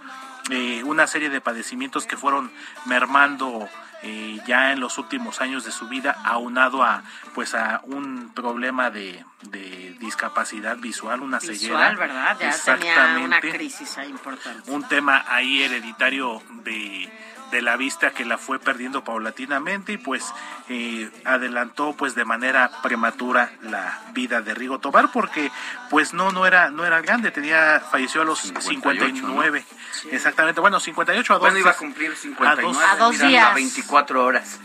De cumplir los 40. 59 años y precisamente pues lo recordamos digo quién no ubica estas canciones Oye, todos empezamos hemos cantado el sirenito. ah por supuesto Por favor, el sirenito. Me condujeron a la corte de Neptuno. Se me acusaba que no. Lo juro. Era el ídolo, el ídolo de las multitudes, el sirenito mayor. La verdad es que sí era, tenía un sonsonete ahí medio contagioso y puso a bailar a medio mundo y dejó un gran legado no solamente musical sino también de hijos, 12 hijos. Exactamente, nada más. O Por sea, aquí, por allá. Un equipo completo de fútbol. 12 Le, le pegaba duro a- al amor Exactamente, 12 hijos, es decir, un equipo completo de fútbol y un cambio. con reserva por Con un cualquier cambio por cosa. cualquier cosa. Por aquello, como decían eh, hace no mucho, por aquello de las rotaciones. No sean más, más vale, ¿no? O sea, o, O sea, o más 12 bien tenía hijos. 12 hijos, un equipo de fútbol con todo y director técnico. Oye, por dos diablo. hijos. ¿Y se Exactamente. casó una vez, dos veces, tres o...? No, pues eh, tuvo ahí varios amores. O sea, no, fueron no varios conozco, la- amores. no conozco si dio el anillo, si se casó, si llegó al altar, la verdad no lo sé, pero de que sí tuvo... No, bueno, de hecho, sí o- tuvo o una- fue con una pareja, fue con muchas No, Tuvo parejas. una fue con esposa varias, oficial, fue- no fue- recuerdo ahorita fue el con nombre. varias. Pero sí tuvo ahí sus, sus aventuritas, No, bueno. el buen Rigo. Era, era tremendito. Era el tremendo. buen Rigo. Y No como anécdota, ya para cerrar, Sofía Alex, y no sé si lo sabían, eh, Rigo Tobar grabó parte de uno de sus discos en los mismísimos estudios Abbey Road, allá en Inglaterra, donde pues ahora sí que se inmortalizaron también los Beatles y eh, Rigo en 1979 grabó parte de su disco titulado Dos tardes de mi vida allá en los estudios de Abbey Road y es el único artista mexicano que ha pisado esos estudios para grabar un material discográfico. Nada más el nivel del que estamos hablando con el inolvidable Rigo Tobar. De Matamoros para el mundo. Mi Matamoros querido, diría en otra de sus canciones. Y otra muy buena, eh, que no es tan, tan guapachosa, es una canción muy romántica, Lamento de Amor. Ahí se las, se las paso al costo si eh, la escuchan también bastante emotiva. ¿Es y esa? pues bastante buena. Ah, bueno, pues mira, nos deja... Ah, no, no es eso. No, seguimos con el Con el sirenito. sirenito. Bueno. Muy bien, pues la verdad es que valió la pena, mi querido Héctor, esta selección musical, porque pues es parte de la cultura musical de nuestro país y no puede quedar fuera un personaje. Un personajazo como como Rigo Tobar. Rigo Tobar. Gracias. En fin, A ustedes, Sofía, gracias, seguimos pendientes. de los 13 se enfermó de gravedad.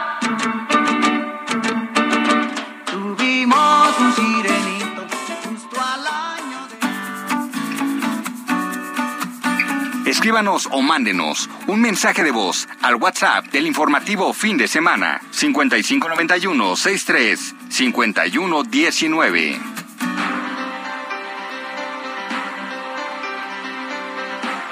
Ocho de la mañana con 37 minutos, hora del centro de la República. Mire, esta semana, sin duda, el tema de temas en la agenda político nacional está relacionada con la reforma eléctrica, porque aunque se había decidido inicialmente posponer la discusión de este proyecto, eh, finalmente se había decidido posponerlo para después de las elecciones de junio entrante en seis estados de la República pero el presidente de la República dijo, no, lo quiero antes y en dónde están los ojos ahora. No, pero además lo que dice es, o sea, se supone en abril terminaba el periodo, este, este primer periodo ordinario, ¿no? El 30 y el 30 de, de, abril.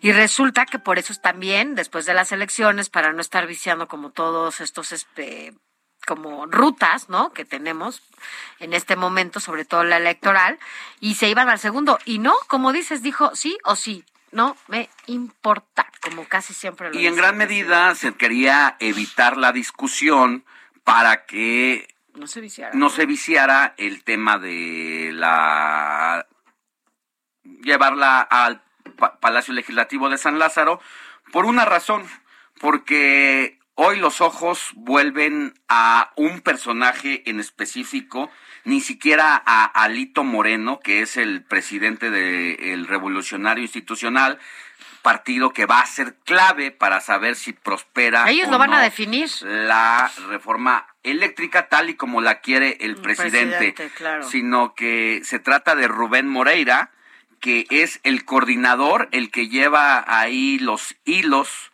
sí, junto con Alito, pero es el actor que da la cara para saber los procesos de la reforma eléctrica. Resulta que la esposa de Rubén Moreira, esto no quiero que suene como un tema de género, los dos tienen su propia trayectoria política. De hecho, ellos se conocieron como diputados en una legislatura, si no mal recuerdo, debió haber sido en la 60, y es que después tuvieron un noviazgo y decidieron casarse eh, cada uno nuevamente en su segundo matrimonio.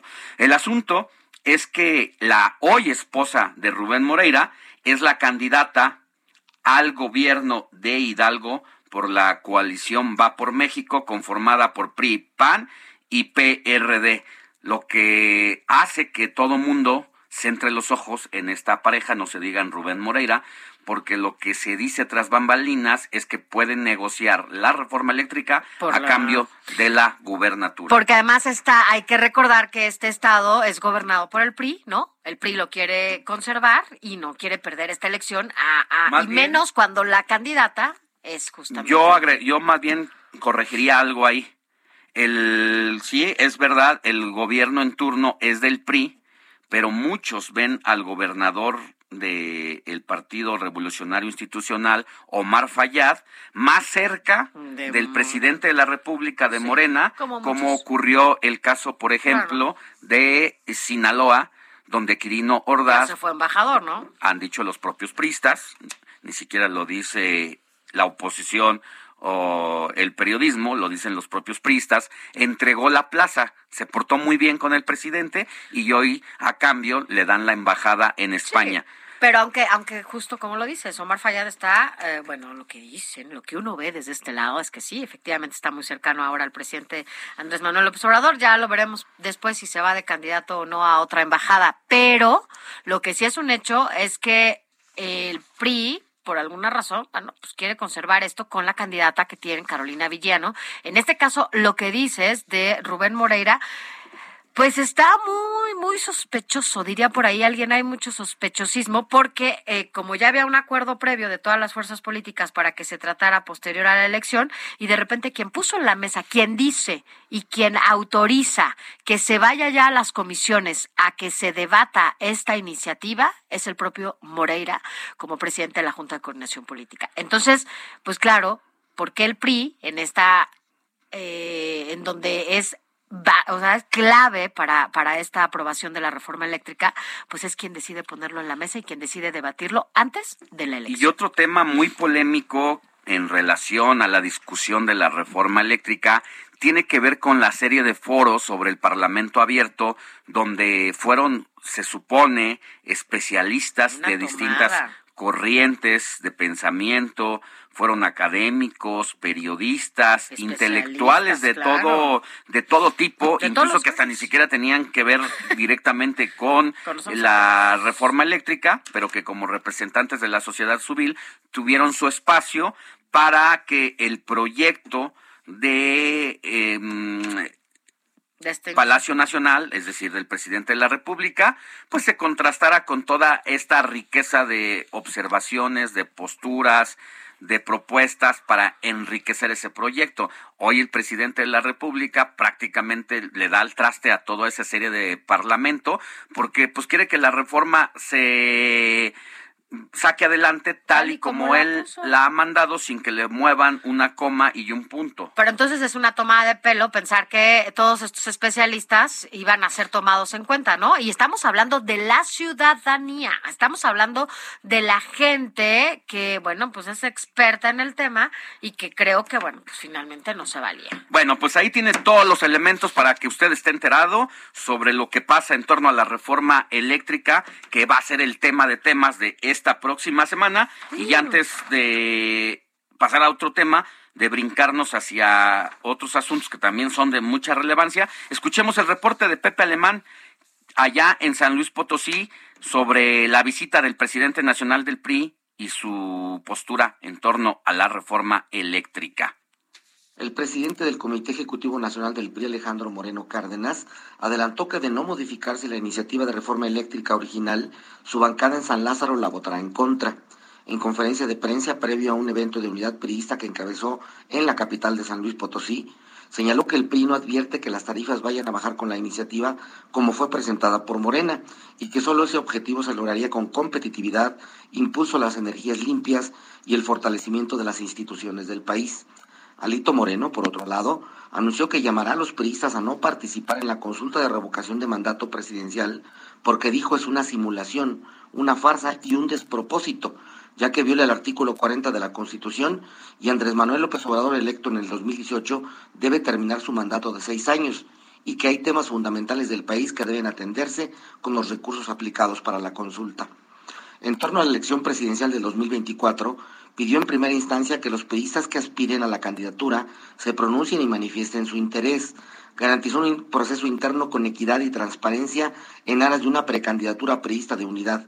Y además destacó que se están construyendo un frente político amplio al que podrían sumarse otras fuerzas políticas, porque aseguró que la coalición con PAN y PRD seguirá sólida y ganarán la presidencia de la República, pese a que el gobierno federal todos los días se esmera para dividirlos. Al cuestionarle si el rival a vencer en el 2024 sería Luis Donaldo Colosio Riojas, alcalde de Monterrey por Movimiento Ciudadano, el dirigente nacional del PRI asentó que su padre, Luis Donaldo Colosio Morreta, es un orgullo priista. Lo resalto y lo digo como es.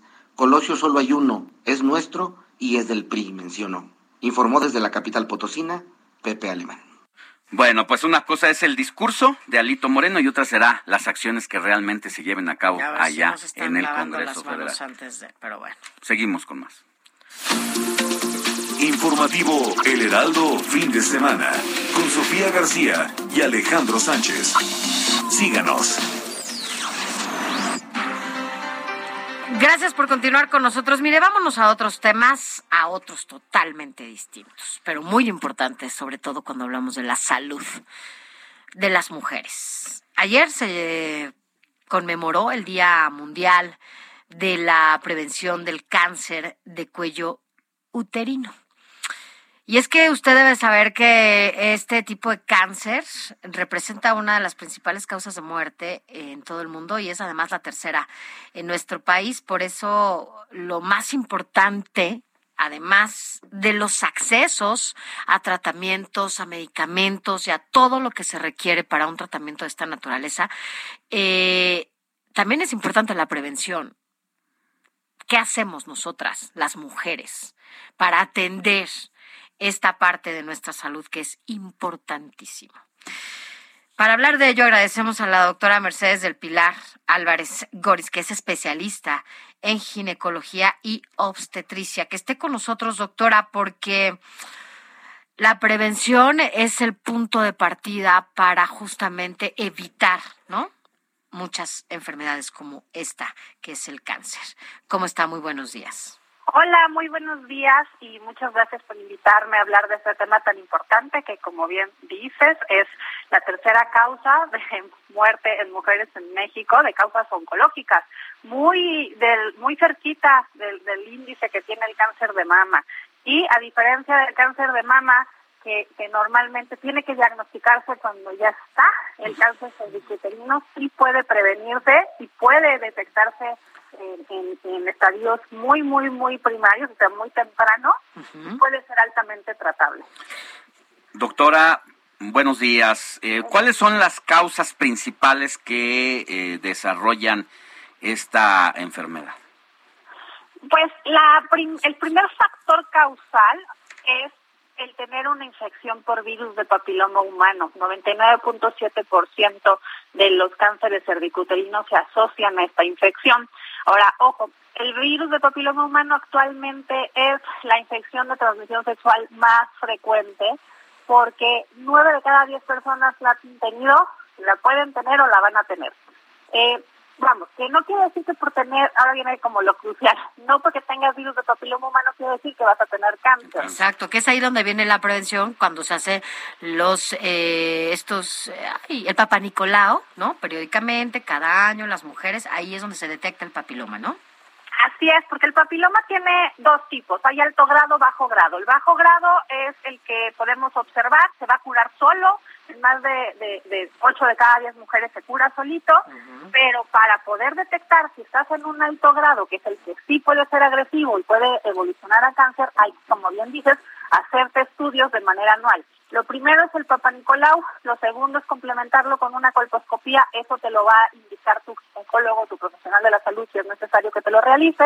La colposcopía es observar macroscópicamente las células del cervix y también la vacunación. Ya hay vacunas en México para la prevención de la infección del virus del papiloma humano. Una persona que tiene este virus y que si no se cura solito, ¿cuánto tiempo puede desarrollar y terminar si no se hace la detección y el tratamiento adecuado? ¿En cuánto tiempo evoluciona a un caso de gravedad de cáncer? Este virus evoluciona lentamente, eh, no da síntomas, por eso es muy importante el ir al acudir una vez al año con el ginecólogo, pero un virus de bajo grado se debería de autolimitar en dos años. Si en dos años no se ha curado, entonces es probable que a partir del tercero empiece a evolucionar una lesión premaligna, o sea, todavía no es cáncer, pero se puede eh, ya denominar precáncer. Por eso hay que estar viendo los seguimientos. Ahora, doctora, una pregunta. Tú, eh, conocí un caso muy cercano en donde, a pesar de estas revisiones anuales de el Papa Nicolau y todo este tipo de cosas, se generó un, un tumor en el cuello, ¿no? Y que este bueno pues desencadenó en cáncer ya tercera fase. Pero le estoy hablando de que este de este tumor se hizo en cuatro meses. Y lo que decían algunos especialistas es que muchas veces no se detecta este tipo de tumores y que pueden salir muy rápido y reproducirse incluso muy rápido Así es, es por eso que muchas veces, eh, vamos, el tamizaje primario es el Papa Nicolau, el, la citología tradicional. Hay ciertos eh, guías de práctica clínica internacionales que marcan que la, el Papa Nicolau de base líquida es superior a este Papa Nicolau y en algunos países este es el que se hace. Esto también se debe de complementar con colposcopía. No siempre vamos a hacer la colposcopía, pero yo personalmente lo que recomiendo es que te hagas Papa Nicolau, si puede ser de citología de base líquida mejor, la colposcopía, y si eres una paciente que está en factor de riesgo importante, entonces, entonces eh, hay que hacerse el tamizaje para detectar DPH. Esto se hace con pruebas de PCR. Ok. Oiga, doctora, y también finalmente el virus del papiloma humano, hombres y mujeres. El, eh, los hombres eh, no lo, que no lo reproducen o no sé cómo llamarlo pues y las mujeres bueno pues tienen toda esta sí los hombres nada más son transmisores entiendo y las mujeres no son las que finalmente pueden llegar a, padecer el cáncer. No eh, normalmente sí los hombres son solamente transmisores pero en un porcentaje muy bajo pueden incluso desarrollar cáncer de pene o verrugas, los, los, los eh, conocidos como condilomas. El cáncer de pene tiene una incidencia muy baja, pero existe. También eh, eh, el- la infección por virus de papiloma humano se asocia a cánceres de faringe, o sea, de mucosa oral, que también puede ser obtenida por la, infección de virus de papiloma humano, que muchas veces se obtiene por transmisión sexual. Entonces, no por ser hombre, eh, hay que, que pues estar como muy seguros o confiarnos de que no va a pasar nada. Eh, pues, ellos obviamente no se van a hacer un papá Nicolau y una colposcopía, pero pueden al pueden vacunar, sí, pueden Sí. ir al urólogo que le hagan una penescopía o vacunarse contra el virus de papiloma humano. Eso es la- importante. Hombres y mujeres pueden vacunarse. Así es, ahorita la, la, la edad de vacunación se aumentó, antes era hasta los 26 años, ahorita ya se pueden vacunar hasta los 45 si son sexualmente activos. Mm.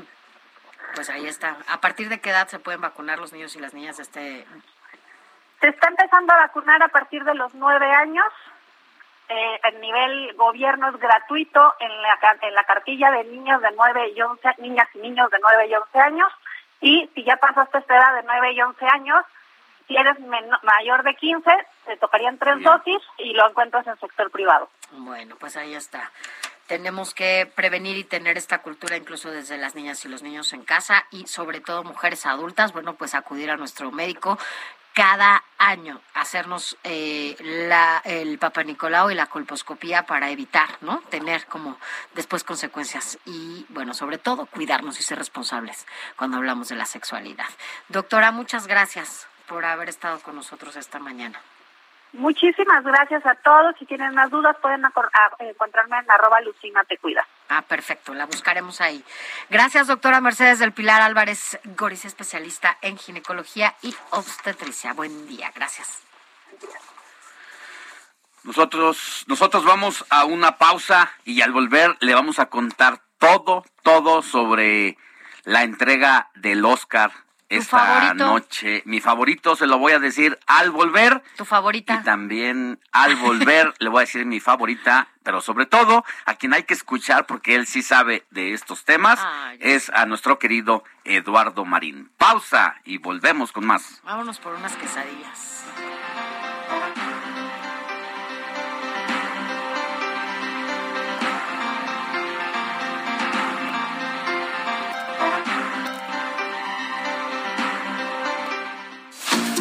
La noticia no descansa.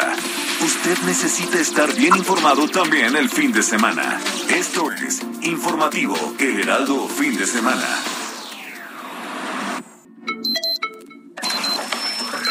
Noticias a la hora. Heraldo Radio le informa. 9 de la mañana en punto, en entrevista para el Heraldo Radio, la doctora Mercedes del Pilar Álvarez Goris, especialista en ginecología y obstetricia, habló de la prevención y detección oportuna del cáncer de cuello uterino necesarias para disminuir las cifras de mortalidad a causa de esta enfermedad. Escuchemos. El papiloma tiene dos tipos, hay alto grado, bajo grado. El bajo grado es el que podemos observar, se va a curar solo, más de, de, de 8 de cada 10 mujeres se cura solito, pero para poder detectar si estás en un alto grado, que es el que sí puede ser agresivo y puede evolucionar a cáncer, hay, como bien dices, hacerte estudios de manera anual. Lo primero es el Papa Nicolau, lo segundo es complementarlo con una colposcopía, eso te lo va a indicar tu oncólogo, tu profesional de la salud, si es necesario que te lo realice. La colposcopía es observar macroscópicamente las células del cervix y también la vacunación. Ya hay vacunas en México para la prevención de la infección del virus del papiloma humano. Este lunes 28 de marzo en la Cámara de Diputados iniciará la discusión de la reforma eléctrica. Se instalará la sesión permanente de las comisiones para dictaminar la iniciativa del Ejecutivo Federal con proyecto de decreto por el que se reforman los artículos 25, 27 y 28 de la Constitución Política de los Estados Unidos Mexicanos. La gobernadora del estado de Baja California, Marina del Pilar Ávila Olmeda, denunció públicamente el hackeo de su cuenta de WhatsApp. A través de sus redes sociales informó de la situación que afecta a la línea telefónica que dice ha tenido desde hace varios años. La mandataria anuncia que con autoridades de seguridad buscará recuperar su línea ya que es un medio que utiliza para sus actividades cotidianas, pero también, muy importante, para sus funciones como gobernadora.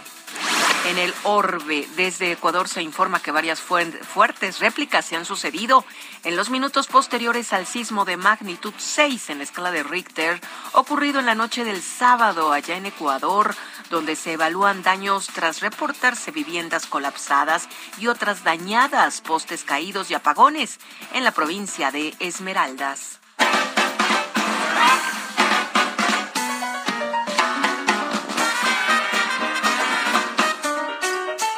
Hoy es el Día Mundial del Teatro y algunos productores agradecieron que el público responda al exhorto del gremio por regresar a ocupar una butaca en los recintos teatrales de nuestro país. Al respecto, Peter Sellers, director de Ópera, Teatro y Festividades, dijo, no necesitamos que nos entretengan, necesitamos reunirnos, compartir el espacio y cultivar el espacio compartido. Este trabajo no puede ser hecho por personas aisladas. El teatro es la invitación a trabajar juntos. 9 de la mañana, tres minutos. Seguimos aquí en el informativo El Heraldo Fin de Semana con Sofi García y Alex Sánchez. Les saluda Mónica Reyes.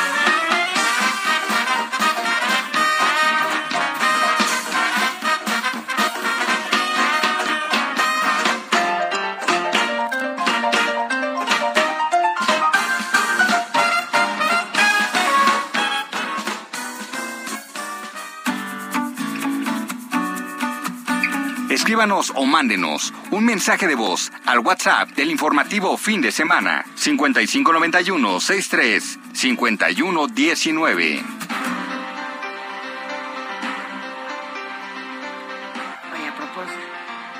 Son las nueve de la mañana ya con tres minutos, Alex. Y ahorita que estábamos escuchando nuestro WhatsApp, hay que agradecer a la gente que nos está escribiendo. Gracias de verdad a todos ustedes, aunque nos presuman lo que desayunen, no importa, y que salgamos aquí con más antojos. Bueno, pues, ¿qué se les dice? Gracias. E indecisos de saber qué vamos a desayunar, pero mire, pues yo desayunando tacos de canasta que quedaron de mi cumple y refresco de cola. Un fuerte abrazo, Ricardo Alzaga. Bueno, yo descarto los tacos de canasta, no porque no me encanten, me, fascinan. Pero ayer. Productor, por cierto, que no veniste. los que, pagó nuestro compañero Roberto Martínez, quien había hecho una apuesta con el productor Héctor Vieira, después de que las Águilas de la América perdieron, ¿verdad? Pues vino, pagó su, su, canasta de tacos. Héctor Vieira nos tuvo, pero a su salud nos los comimos. Yo también. Y me eché, la verdad, cinco tacotes. Yo también. Chicharrón con salsa verde con cebolla picada.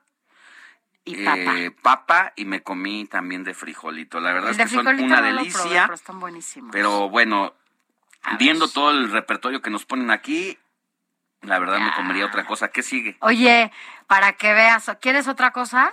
Dice, buenos días, desde Guanajuato desayunando unas enchiladas mineras. Saludo todos los días en familia, los escuchamos. familia Tena, gracias. Me encantan todo Gracias, familia Tena. Enchiladas, ¿Pero ya cómo sean son verdes, las mineras? de mole poblano, las mineras, ¿Cómo no son? sé, con papa. Queremos Pero foto. son como doradas, como las ¿no? de Como San Luis, doradas. como las potosinas. Como doradas. Algunos les ponen como una salsa de guajillo, así. Ay, es sabrosa. Ya se me antojaron esas. Bueno. Buenos días, mis amigos. Lástima que ya no se oyen en Ciudad del Carmen. Vivo en la península de Atasta, Campeche, Atasta. y sigo insistiendo a Laida y AMLO nos construya libramiento, carretera o Atasta. Atasta, Campeche. ¿Qué onda? Cuando pregunten al diputado Casarín, gracias para que los oiga atentamente Samuel Carballo. Muy bien, gracias por escribirnos. Eh, buenos días, ojalá quiten ese horario de verano, es nefasto. Espero verlos los domingos también en tele. Hace falta un noticiero así desde el Ajusco. Saludos, Carla Curi. Gracias, Carla. Acá andamos. Ay, mira, me he vuelto muy cariñoso de la ¿Qué Jusco sigue? porque he ido a San Nicolás Tolentino en las últimas semanas hemos a ido. montar caballo. Hemos ido. Y la verdad es que es padrísimo ver el Pico del Águila, ¿cómo se llama el cerro que está allí? Parece que estás muy lejos de la Ciudad de México, muy lejos, Pero estás aquí a 45 Oye, minutos. Pero hay que decir también que cuando comiendo a todo estamos dar. por allá, además de comiendo, disfrutando delicioso, olvídate de la del teléfono, de cualquier Porque cosa, porque señal. no hay señal. Entonces allá sí Una- eso es un- conexión total y absoluta un detox del digital. caos. Y la próxima que vaya me voy a bajar, ya vi, ya le eché el ojo. Hay un cochinito que venden por ahí así a las brasas, o sea que meten el Cállate, ya lo vi. atraviesan al cochinito y le van dando vueltas hacia Bueno, el carbón Nos traes como al unos- jabalí, los así que, nos traigan, ¿no? Prometo Porfa. traerles Bueno, su dotación de, de- para tener claro en estas día. semanas Va, voy para allá. Nos traes un Hola, buenos días. Gracias por acompañarme los sábados y domingos. Vengo de Laredo y voy a Silao con un poco de frío. Saludos, Martín Salomón, moviendo a México. Gracias, Pues mi querido Martín. Buen viaje, cuídate mucho. Y más en las carreteras. Atento a la manejada. Oye, otro dice, mentira, la adopción es mucho trámite, te ponen mil trampas, no permiten la adopción a parejas que según ellos no son convenientes por no tener, por sí, por no tener suficiente tiempo dinero. Quiero decirle una cosa, sí, efectivamente es un tema muy largo, es un proceso largo, ya nos lo decía nuestro Pero abogado. necesario. Pero eh, estamos hablando de menores de edad, estamos hablando de niños y niñas que se merecen un proceso de esa naturaleza justamente por lo que eh, significa, ¿no? Estar eh, con una responsabilidad de ese tamaño, pero además, sobre todo para identificar bien a cuáles son esos adultos que van a estar con esos niños. Porque muchas veces porque se cree que como es familia, ¿no? Dice, o en este caso, a, veces no, pero bueno, que como son adultos, bueno, pues son responsables, pero la verdad es que hay que cuidarlos, no olvidemos y no echemos de lado que la mayoría de los abusos que se cometen eh, eh, a menores de edad son al interior de la familia. Y por ello, los exámenes eh, que les hacen psicológicos y demás son muy exhaustivos, son muy largos, pero vale la pena que un adulto que va a hacerse cargo de un menor tenga este tipo de procesos justamente para evitar que el menor vaya a caer en manos de adultos que no sean responsables. Eduardo Marín y el séptimo arte.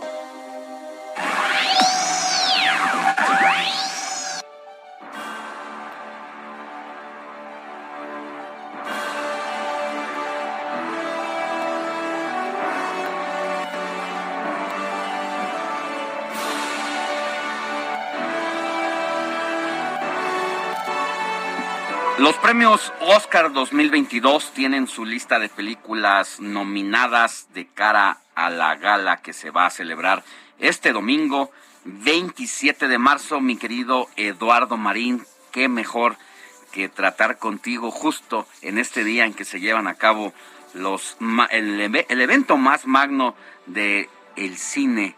¿Ya tienes tus favoritas? Buenos días. Buenos días, eh, querido Alex, buenos días, Sofi. Pues encantado de estar con ustedes, como siempre, sí. Efectivamente, hoy a las seis de la tarde, hora de México, transmisión por Azteca y también por TNT, el, que es el premio más importante del cine, como bien lo comentas, Alex, pues por su influencia masiva, por el impacto que tiene en la industria. Hay que comentar que no es un premio de popularidad, ni es un premio de la crítica elitista, sino que es el reconocimiento que otorgan los profesionistas del cine, la gente que hace cine a sus propios colegas. Una votación democrática de alrededor de 10.000 miembros de la academia, directores, actores, guionistas, productores, etcétera, donde por cierto en los últimos años han incluido mucha gente de otros países para tratar de hacerla más abierta, más inclusiva la academia y hay varios mexicanos ya que son miembros de la academia y que por lo tanto votan, como González Iñárritu, Guillermo del Toro, Guarón, también Eugenio Derbez, Elisa González, el Chile Lubeski, Guillermo Riaga, en fin. Ahora, el, eh, para mí debería de ganar a Alex Sophie, pues el western El Poder del Perro de Netflix, que hemos comentado ampliamente aquí en tu programa, que es una película sagaz, profunda, brillante, basada en la en, una novela de Thomas Savage, escrita en los años 60, pero creo que sorpresivamente no va a ganar. Creo que el caballo negro de la noche será Coda, esta película en la que en el reparto está Eugenio Derbez, que creo que va a ser la que se lleve el, el Oscar para mí, inmerecidamente, para mí lo eh, muy superior en cuanto a calidad cinematográfica al poder del perro, y sería pues lamentable que no gane eh, el poder del perro, eh, será que la academia pues eh, estará relegando la calidad por su esta obsesión de ser políticamente correcto, de mostrarse muy incluyente. En este caso, pues Coda, que es una historia, que es, es un remake de una película francesa, La familia Belier, que habla sobre pues una familia de sordomudos donde la hija es, es, normal, pero eh, sus padres, su hermano son sordomudos y ella tiene pues el, deseo de cumplir su ilusión de convertirse en cantante. Y por cierto, Eugenio Derbez es el profesor. Es una producción de, de Apple TV que está disponible ahora en Amazon. Es una buena película, tiene muchos méritos, tiene sus innegables cualidades, pero sí muy lejos para ser considerada la mejor del año y ganar el Oscar. En fin, eh, yo creo que sí se va a dar la, la sorpresa y que eh, Coda se llevará el premio a mejor película. Para mí, repito, lo merece más El Poder del Perro. Para mí sería uno de los errores históricos de la Academia. Y por cierto, pues la que la película que va a ganar el mayor número de, de estatuillas será Duna, la película de ciencia ficción, que es una gran, gran eh, película también. Eh, se va a llevar los premios técnicos, mejor fotografía, sonido, música, efectos visuales. Ganará cuatro o cinco en la noche, será la más premiada Duna, pero, repito, la mejor película creo que se la llevará Coda. Bueno, pues ahí está. Y además el tema de las plataformas digitales, ¿no? Posicionándose en este tema de la industria del cine. Así es, por primera vez, eh, Alex, eh, la ganadora del Oscar a Mejor Película será una producción de streaming, porque Coda eh, es una película de Apple, está en Amazon, sí se exhibió en salas de cine, pero, eh, y la otra que puede ganar, pues es El Poder del Perro, que sí es de Netflix, que no se exhibió en salas de cine, será histórico la primera vez Mira. que la mejor película sea una producción de streaming. Oye, bueno, pues sí, porque además fue cuando, sobre todo en esta época, en la época de la pandemia, fue cuando más se, se concentró todo en, es- en las películas, en este, pues en esta Así nueva es. forma, ¿no? De, de Sí, ver el cambió cine. chip de ver, el- de ver el cine, que el cine pues es cine donde quiera que se exhiba ya, no solamente en las salas tradicionales, sino por supuesto en el streaming, que, hace- que es ya un complemento indispensable Sí. para el cine. Ahora, también comentábamos ayer un poco aquí con Sofi y tu servidor el asunto de que va a ser una transmisión diferente. Además, redes sociales como TikTok van a estar eh, transmitiendo parte de este evento que hoy se reduce a un tiempo mínimo, ¿no? Sí, bueno, ya, eh, va a ser la ceremonia igual, va a durar tres horas, pero la academia decidió por presiones de la cadena de ABC para ganar más rating que ocho categorías no se van a transmitir en vivo, sino van a decir quién fue el ganador y van a pasar la, la parte ya grabada de cuando reciben el premio, pero no se van a transmitir en vivo. Esto ha generado una enorme polémica en que debe de ser realmente igual, equitativo para todas las categorías. Pero va a haber más números musicales y va a haber, por cierto, creo que va a ser lo mejor de la noche, un homenaje a James Bond, que está cumpliendo 60 años la saga, desde la película del 60 satánico. años. 60, 60, desde el satánico Doctor No, en 1962, y también va a haber un homenaje por los 50 años del Padrino, que para mí es la mejor película de la historia. ¿Cuántos? 50 años, del nada más. nada. Y 60 años de la inicio de la saga James Bond. pues va a Habrá un homenaje especial en la noche que será lo mejor de la ceremonia. Fíjate que al igual que tú pienso, bueno, no sin ser experto en la materia ni mucho menos, pero simple y sencillamente lo que habla la atención y la expectativa que me ha generado esa película, no he sentido algo, Ninguna, no, algo por mucho que me han gustado otras y que tengo, que me han marcado, esa la del padrino, la verdad es que es un- una película totalmente. A muchos, ¿no? Yo creo que fue. Y a 50 años, ¿no? O sea, 50 el años, tiempo pasa y sigue siendo. 1962. Híjole. Bueno, pues. Bueno, pues. Oye, bueno, pues ya veremos esto y veremos qué, cómo les va a todos estos, eh, pues, pues, que están ahí en estas nominaciones. Pero nada más quiero cerrar eh, eh, diciéndote, Marín, que ya vi esta de Red. Yo no sé por qué pensé que estaba en las salas de cine, ¿eh? O sea, ya ves que a veces no leemos las letras chiquitas. Comenté que es la producción de Apple vale mucho la pena. Oye, está hermosa. La película de animación de Red, efectivamente. Y salvo lo que tú digas también, bueno, tú eres el especialista, eh, se me hace más para este adolescentes. Pues sí, completamente, completamente, y además eh, tiene una trama ya un poco más sofisticada, tiene un contenido más profundo, pero es una delicia de películas como toda la producción de Pixar. No, súper recomendable, me encantó. Y hoy entonces los Oscars, 6 de la tarde, normalmente es a las 7, hoy a las 6 por el cambio de horario que ya hubo en Estados Unidos. Sí, ya, hubo cambio. Bien. Pues estaremos muy pendientes, mi querido Lalo Marín, y ya estaremos hablando la próxima semana de los posts, de la entrega del Oscar y sobre todo también de lo que viene próximamente en la industria del cine como cada fin de semana. Muchas gracias, muchas gracias y muy buenos días. Un abrazo. Feliz domingo, gracias. Escríbanos o mándenos un mensaje de voz al WhatsApp del informativo fin de semana 5591 63 5119.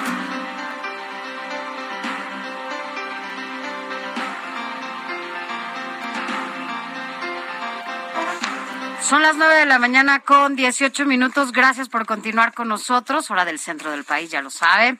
Eh, antes de pasar con mi compañero eh, y además editor de mercados, de la sección de mercados aquí en, en el Heraldo de México. Tengo que leer este mensaje que dice, hola, muy buenos días, soy el licenciado Sergio Chimal, aquí comiéndome unas flautas de barbacoa, a su salud, gracias.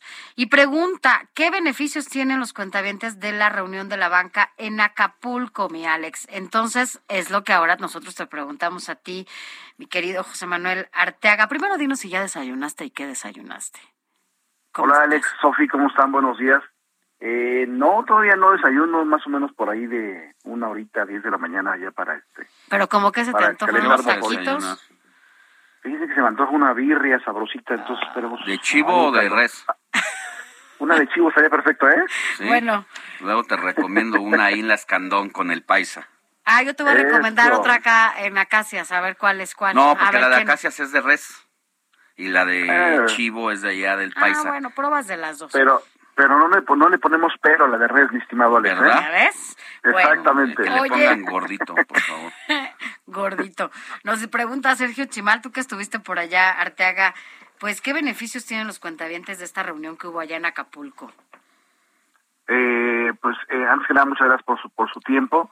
Fíjate, Sofía y Alex, que eh, parte de los beneficios eh, es que pues la banca se ha comprometido a, respaldar, digamos, lo que el, el aceleración, la aceleración de crecimiento que podría darse hacia adelante. Ellos tienen eh, pues los recursos que están poniendo a disposición de los de los clientes de la, de la banca eh, y, y, que bueno eh, ante este panorama pues eh, muy claro por ejemplo eh, le piden al gobierno federal que se deje atrás el discurso eh, de choque, de confrontación, y que sea eh, por el bien de todos que jalen juntos el sector eh, bancario, el sector privado, el gobierno federal, para que todos les vaya mejor. Entonces, digamos que ese es un, uno de los puntos que, que Daniel Becker puso sobre la mesa, quien él es el, el, el líder de la Asociación de Bancos de México, y, y Sofi también con tus comentarios, también otro aspecto que fue muy sonado eh, en esta reunión de Acapulco que se dio en los últimos días es el tema,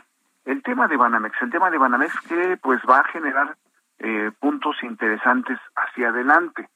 Y por ejemplo, eh, de entrada, pues eh, podemos platicar con el director general del Grupo Financiero City Banamex, Manuel Romo, y él nos hizo saber que ese anuncio que hizo Banorte un par de días antes en donde invitaba hay a los que, hay que recordarle nada más al público que Citibanamex está a la venta y que ya uno de los que se apuntan para comprar toda su cartera, pues es precisamente Banorte. Es correcto, sí, como lo comentas, Alex, eh, Citiban- Citibanamex informó el pasado 11 de enero que ponía a, a la venta eh, activos que tienen en México y que uno de ellos es Banorte, ¿no? Y Banorte pues invita a los mexicanos a participar en la compra de esta institución financiera, eh, con ello crea un verdadero campeón en la banca de México. Y por ejemplo, Romo lo que nos dice es que esta situación lo que está mostrando es que hay un gran interés por este proceso de compra, ¿no? Que dice que están respondiendo a que es la marca icónica en el sistema financiero nacional, que es un referente tanto por el tamaño de su clientela, eh, por su infraestructura, por su modernidad, por su digitalización y sobre todo, sobre todo su patrimonio artístico y social. Y por ejemplo, él nos dice que ya hay, hay interés por la franquicia de bancos nacionales, de bancos extranjeros, de no bancos e inversionistas, porque bueno, dice que es una in- in- oportunidad única. Y, y bueno, también pues hay que recordar que el presidente de la República, Andrés Manuel López Obrador, él ha puesto sobre la mesa que bueno, se va a permitir que el banco se venda, pero ha puesto como condición, por ejemplo, el que sean mexicanos los compradores. Y, y, pues bueno, el banquero lo que nos dice es que eh, más allá que de las recomendaciones que sí las toman en cuenta, Sí. eh, ellos dicen que llevan un proceso muy ordenado, disciplinado, transparente, abierto y que van a seguir con las reglas. Que Bueno, eso es son- importante, sobre todo un poco, perdón José, es como la gente que nos pregunta qué beneficios tienen estos los cuentavientes. Bueno, pues este beneficio es que esta venta no significa ningún riesgo para quienes tienen ahí, por ejemplo, sus ahorros, su- eh, sus cuentas, Sus o, deudas. sus deudas. No, no corre ningún riesgo porque en caso de que la compre, bueno, en este caso Banorte o alguna otra banca, bueno, pues que hay una certeza, ¿no? Económica que no va a poner en riesgo ningún peso de quienes tengan ahí sus ahorros. En efecto, Sobi, como lo comenta, son son 22 millones de clientes los que tiene Citibanamex en México. Ya. Eh, y, y que bueno, son bastantes, son una parte importante. Claro. Y aquí déjenme les, aquí déjenme les adelanto un poco, por ejemplo... Nos eh, queda un minutito, partes- mi querido José Manuel, para que concluyas. Sí, parte, parte de lo que tenemos para mañana y que nuestros lectores van a leer, tenemos una entrevista con Gabriel Llorio, el subsecretario de Hacienda, y uno de los puntos que nos dice es que la autoridad va a, a- a ver la solvencia del comprador. Y es que, por ejemplo, actualmente eh, del capital de un banco, 8% viene de sus socios y 92% proviene de sus depositantes. Entonces, una parte muy importante pues va a ser la solvencia y ahí los clientes pues deben bien. estar completamente seguros. Súper. Alex, Bien. Pues mañana te leeremos ahí en Mercados del eh, Por favor. De México. Gracias. Y, y la, ya nada más la conclusión en 10 segundos es que después del COVID-19 parece que hay estabilidad en los bancos, mi querido José Los Manuel. tiene tranquilos. Eh, hay estabilidad y, y fíjate que esa- esta reunión de la bancaria pues es el primer gran evento, digamos. ¿no? Bien. Gracias. Eh, que tenga buen día. y Desayuna después, rico, este, buena Pausa y volvemos con más. La noticia no descansa. Usted necesita estar bien informado también el fin de semana. Esto es Informativo El Heraldo Fin de Semana. Informativo Heraldo Fin de Semana. Regresamos.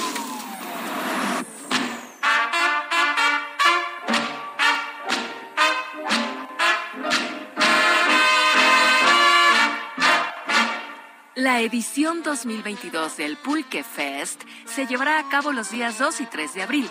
Contará con la presencia de grandes pulquerías de la Ciudad de México y de diferentes partes del país para que sacies tu sed y disfrutes de este elixir, ya sea natural o el curado de diferentes sabores. Asimismo, presentará diferentes grupos de danza que interpretarán diferentes bailes como el folclor mexicano, contemporáneo, taitiano, aéreo, urbano y árabe. Además, habrá un performance body paint temático prehispánico, así como una muestra artística de esta cultura. Pero eso no es todo, también habrán bandas de rock. En el Pulque Fest también habrá una gran variedad de productos y artículos de todo tipo, como artesanía, cerveza artesanal y antojitos mexicanos. Recuerda, 2 y 3 de abril del 2022, 11 de la mañana, el costo 10 pesos. Foro 28, Avenida Rivera de San Cosme, en la colonia San Rafael, Alcaldía Cuauhtémoc.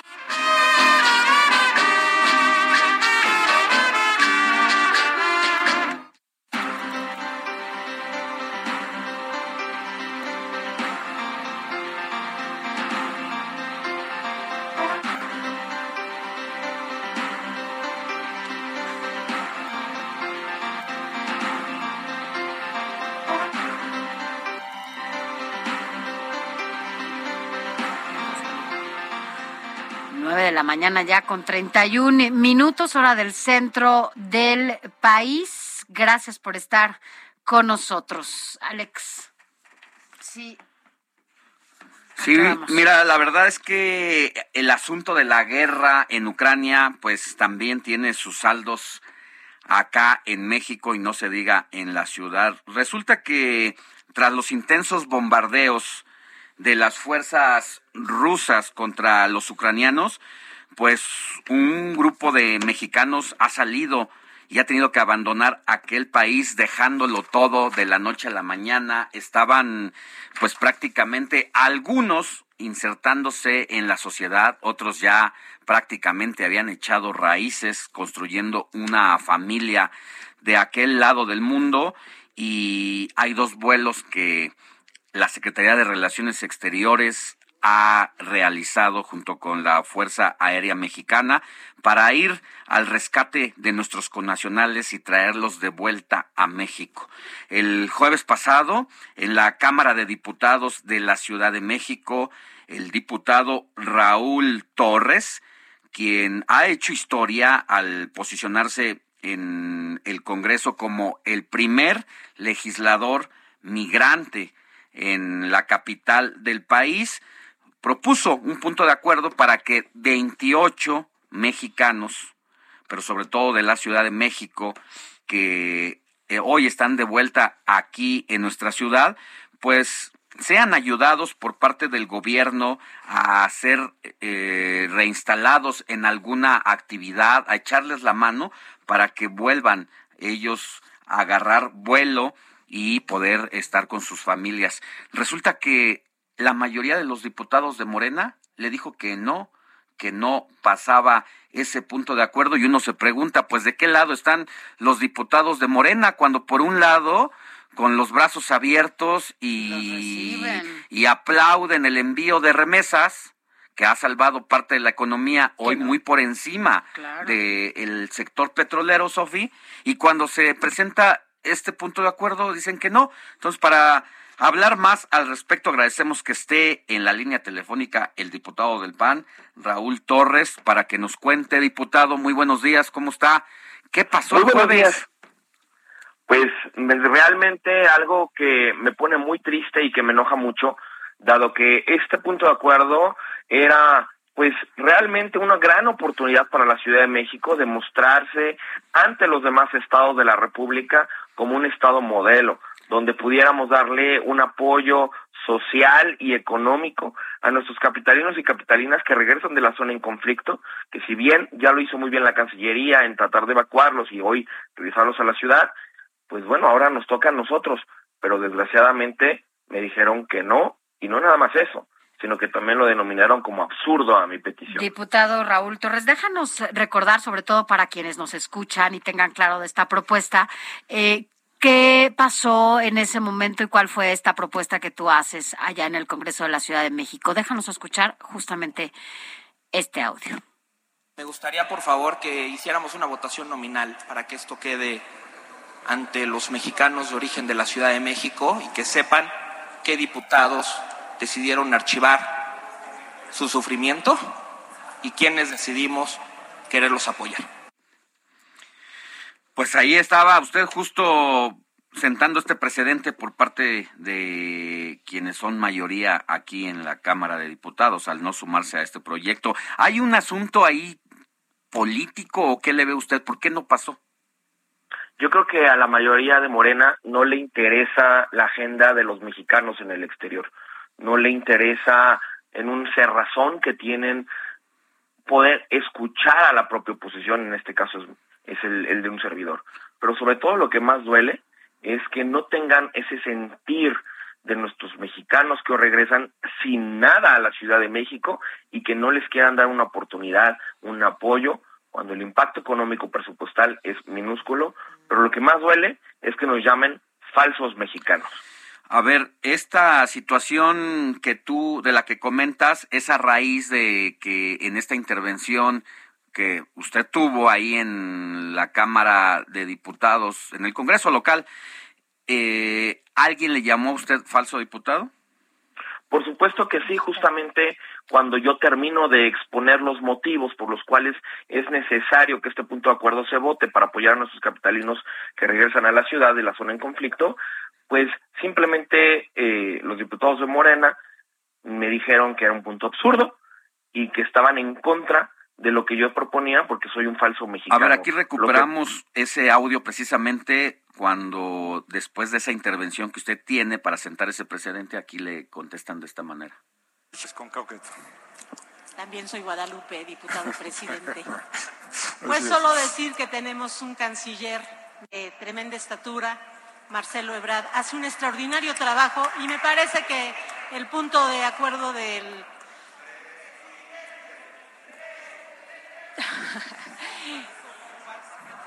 del, del falso mexicano, pues bueno, pero mírenlos, están gustosos por el canciller que tenemos.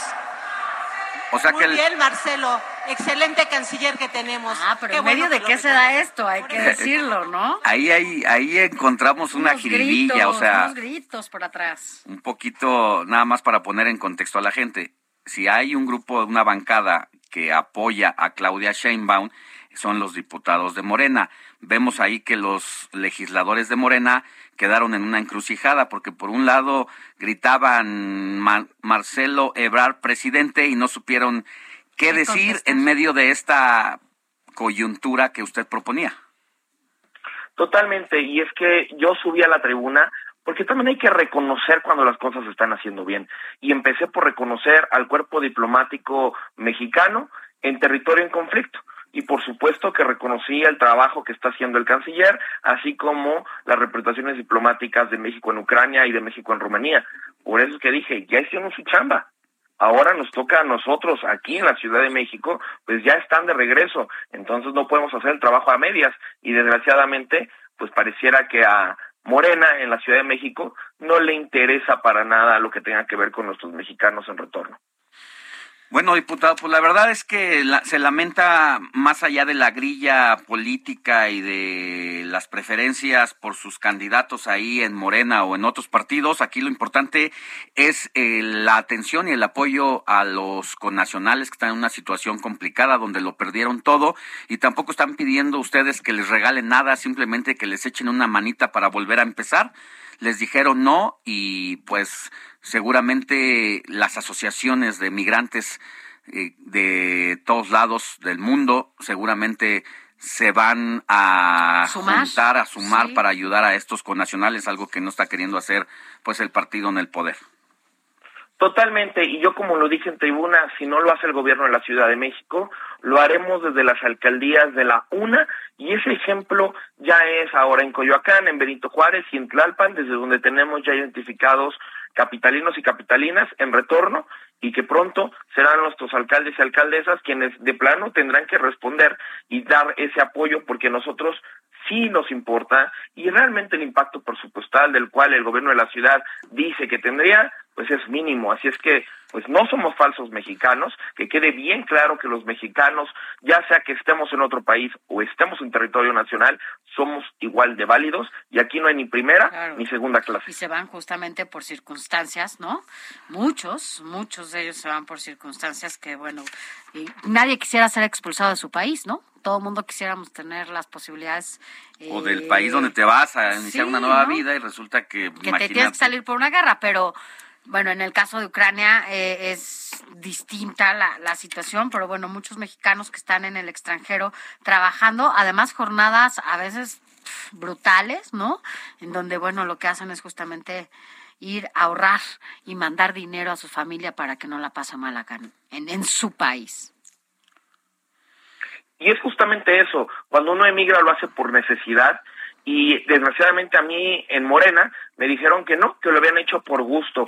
Les expliqué completamente y les puse audios de nuestros mexicanos que están allá todavía y de quienes regresan pidiendo un apoyo, no quieren nada regalado, solamente quieren que el gobierno de la ciudad pues les pueda dar la mano. Desgraciadamente, pues nos dijeron que no, nos dijeron que éramos absurdos, que éramos falsos mexicanos, pareciera que le estábamos hablando de otro tema y de humanos pues no tenía nada. Algunos perfiles de los 28 capitalinos que vivían allá en Ucrania, ¿cómo a qué se dedicaban? Por ejemplo, Stephanie, que sigue en Ucrania, es una mujer muy joven de 30 años que está embarazada, pero su cónyuge en este caso es ucraniano y no puede salir de Ucrania porque ya sabemos que en Ucrania a los hombres se les está llamando a formar parte del ejército. Pero por otro lado tenemos a eh, Svetlana, un ejemplo que yo comenté en tribuna, mujer naturalizada ya mexicana con una pequeñita de brazos que regresaron en este segundo vuelo, vecinos de la del Valle, de la, de, de la alcaldía Benito Juárez, y que nos están pidiendo porque no están pudiendo llegar a dormir en ningún lado. Y lo mismo pasa con Yair en la Gustavo Madero y lo mismo pasa con Prieto. Y eran mexicanos clase media que habían buscado oportunidades en Ucrania, que incluso habían hecho familia en Ucrania y que pues hoy vienen corriendo de la guerra, llegan sin nada y desgraciadamente pues no se les está dando ningún tipo de apoyo. Pues yo todavía confío en que estos diputados de Morena quisieron hacerle, no sé en qué sentido, quitarle un peso de encima político a la jefa de gobierno, pero acabaron, acabó siendo contraproducente.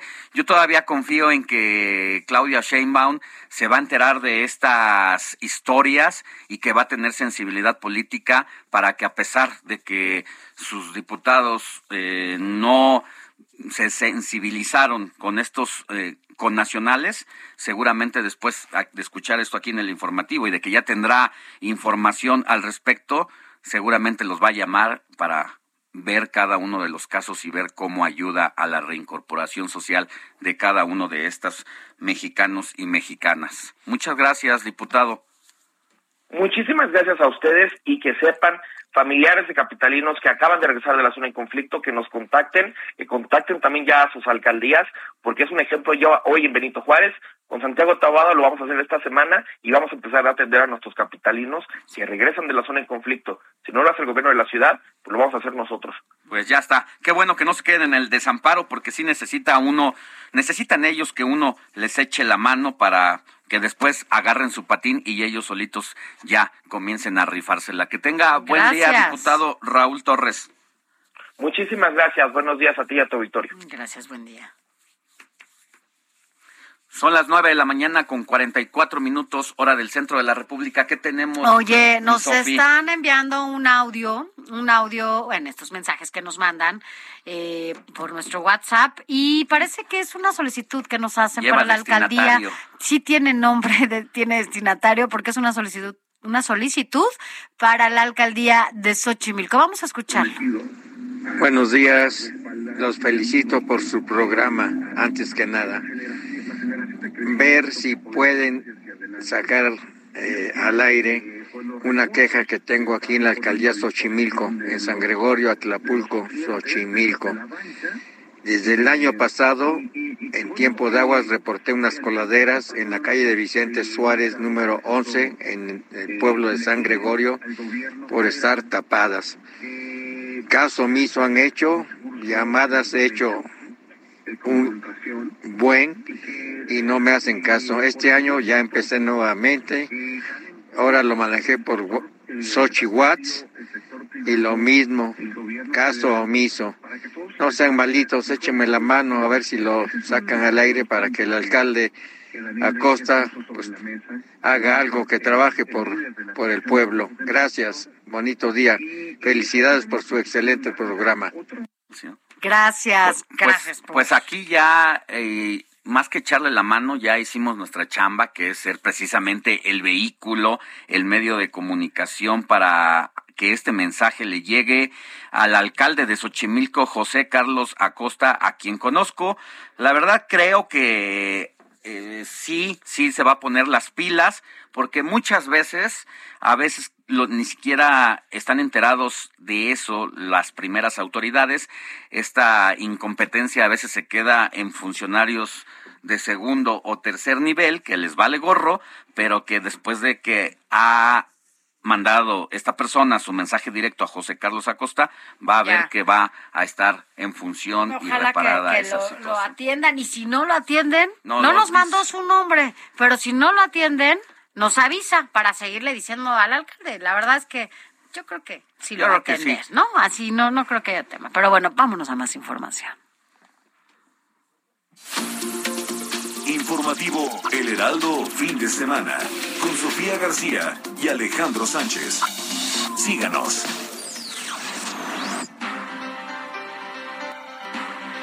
Ya estamos casi en el cierre de este espacio informativo. Son las nueve de la mañana, ya con 47 minutos hora del centro del país. Gracias por estar con nosotros hasta este momento. Y mire, le vamos a dar información. Hace rato hablábamos con el abogado y nos hablaba justamente de los temas de la justicia y este lado amable. Hay muchas cosas que tenemos que dar a conocer, sí, cuando hablamos de el poder judicial, no solamente el federal, sino también pues los estatales, ¿no? Que tienen muchísimo que, que ver. Y mira, la verdad es que después de estos dos años de pandemia, justo los el tema del poder judicial pues eh, estuvo inactivo, pero ahora que ya la emergencia sanitaria ha pasado su peor momento y que el semáforo epidemiológico en color verde ya está prácticamente volviéndonos a la normalidad, aunque no del todo, porque no podemos bajar la guardia, dado que la pandemia eh, todavía sigue ahí.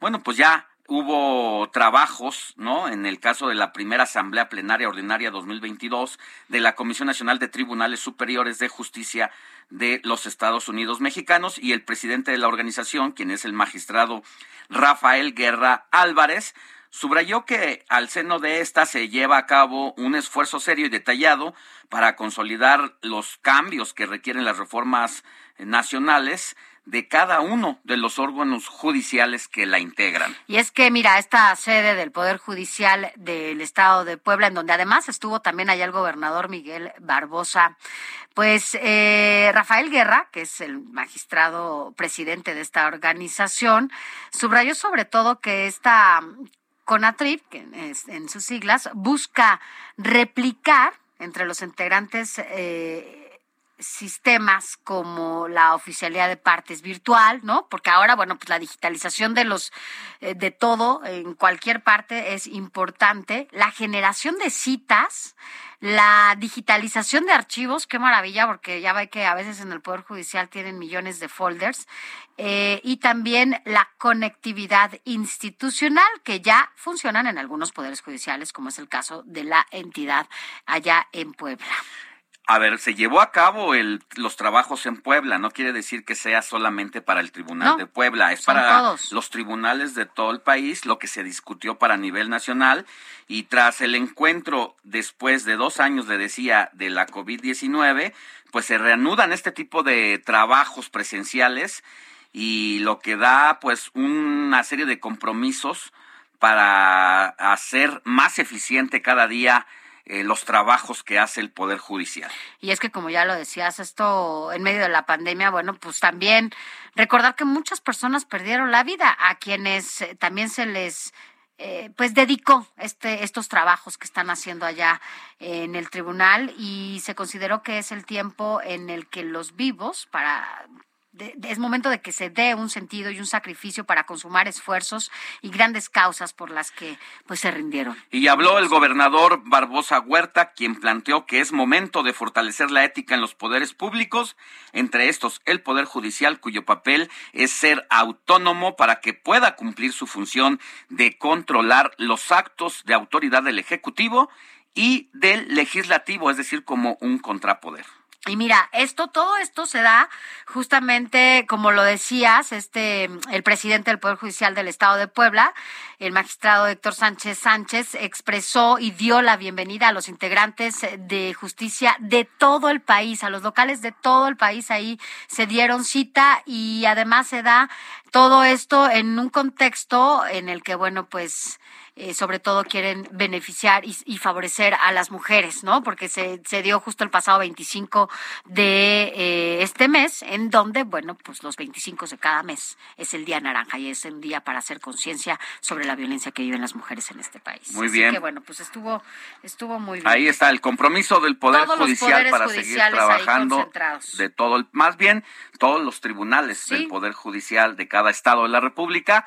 Ahí vamos con Roberto Martínez. Deportes.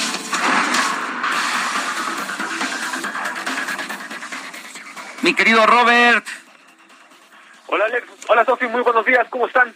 Muy bien, ¿y tú? Cuéntanos. Muy bien, aquí hablando, para ¿Estás justamente corriendo? preparado para hablarles, no, todavía no, hasta el ratito, pero justamente aquí para hablarles de esta jornada deportiva de este fin de semana que tenemos, estamos llenos todo el domingo.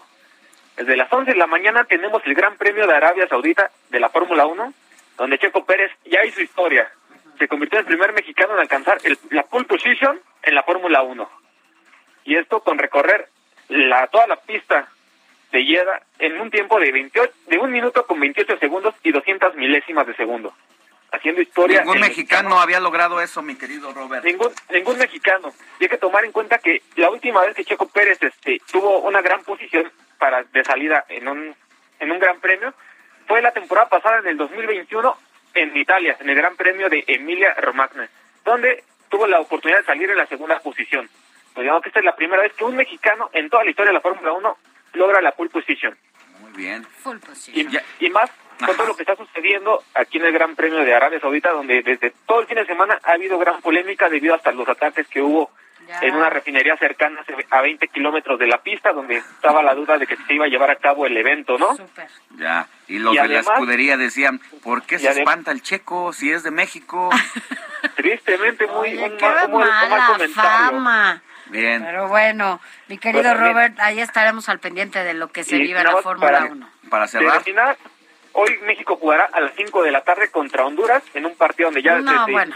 desde ayer la- este, los medios Si hondureños juegan ya como- calentando el debería ser partido. trámite, pero bueno. Sí, ya sé. Y México necesita ganar este partido para confirmar su boleto al Mundial de Qatar 2022. Seguro y si no, tendría que jugárselo el último partido, Vale, que sería este miércoles. gracias. Pero México está obligado a ganar. Ahí lo vemos al ratito. Gracias, Robert. Está bien. De nada, Alex. De nada, Sofi. Está muy bien, Gracias, pues. besos.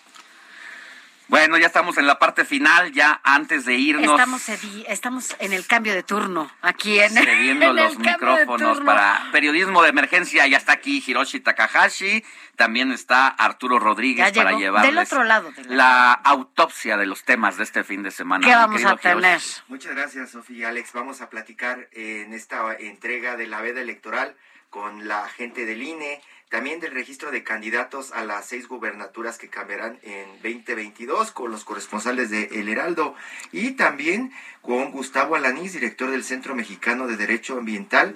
Él nos va a hablar más de la declaratoria de área natural protegida del lago de Texcoco. Pues muy bien, no le cambie, se queda en muy buenos, en muy buenas manos. Sofi García, Gracias, nos vemos el próximo fin de semana aquí nos en escuchamos y nos vemos lunes a viernes los espero. el próximo sábado. Sofi, todos los días a las 8 de la noche en República H. No le cambie, éxito. Gracias.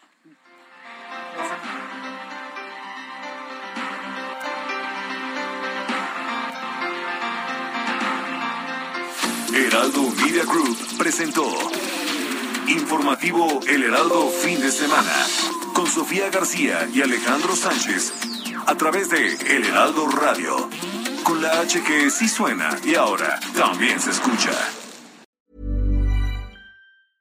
Even when we're on a budget, we still deserve nice things. Quince is a place to scoop up stunning high-end goods for 50 to 80% less than similar brands. They have buttery soft cashmere sweaters starting at $50, luxurious Italian leather bags, and so much more. Plus, Quince only works with factories that use safe, ethical, and responsible manufacturing. Get the high-end goods you'll love without the high price tag with Quince. Go to quince.com slash style for free shipping and 365-day returns.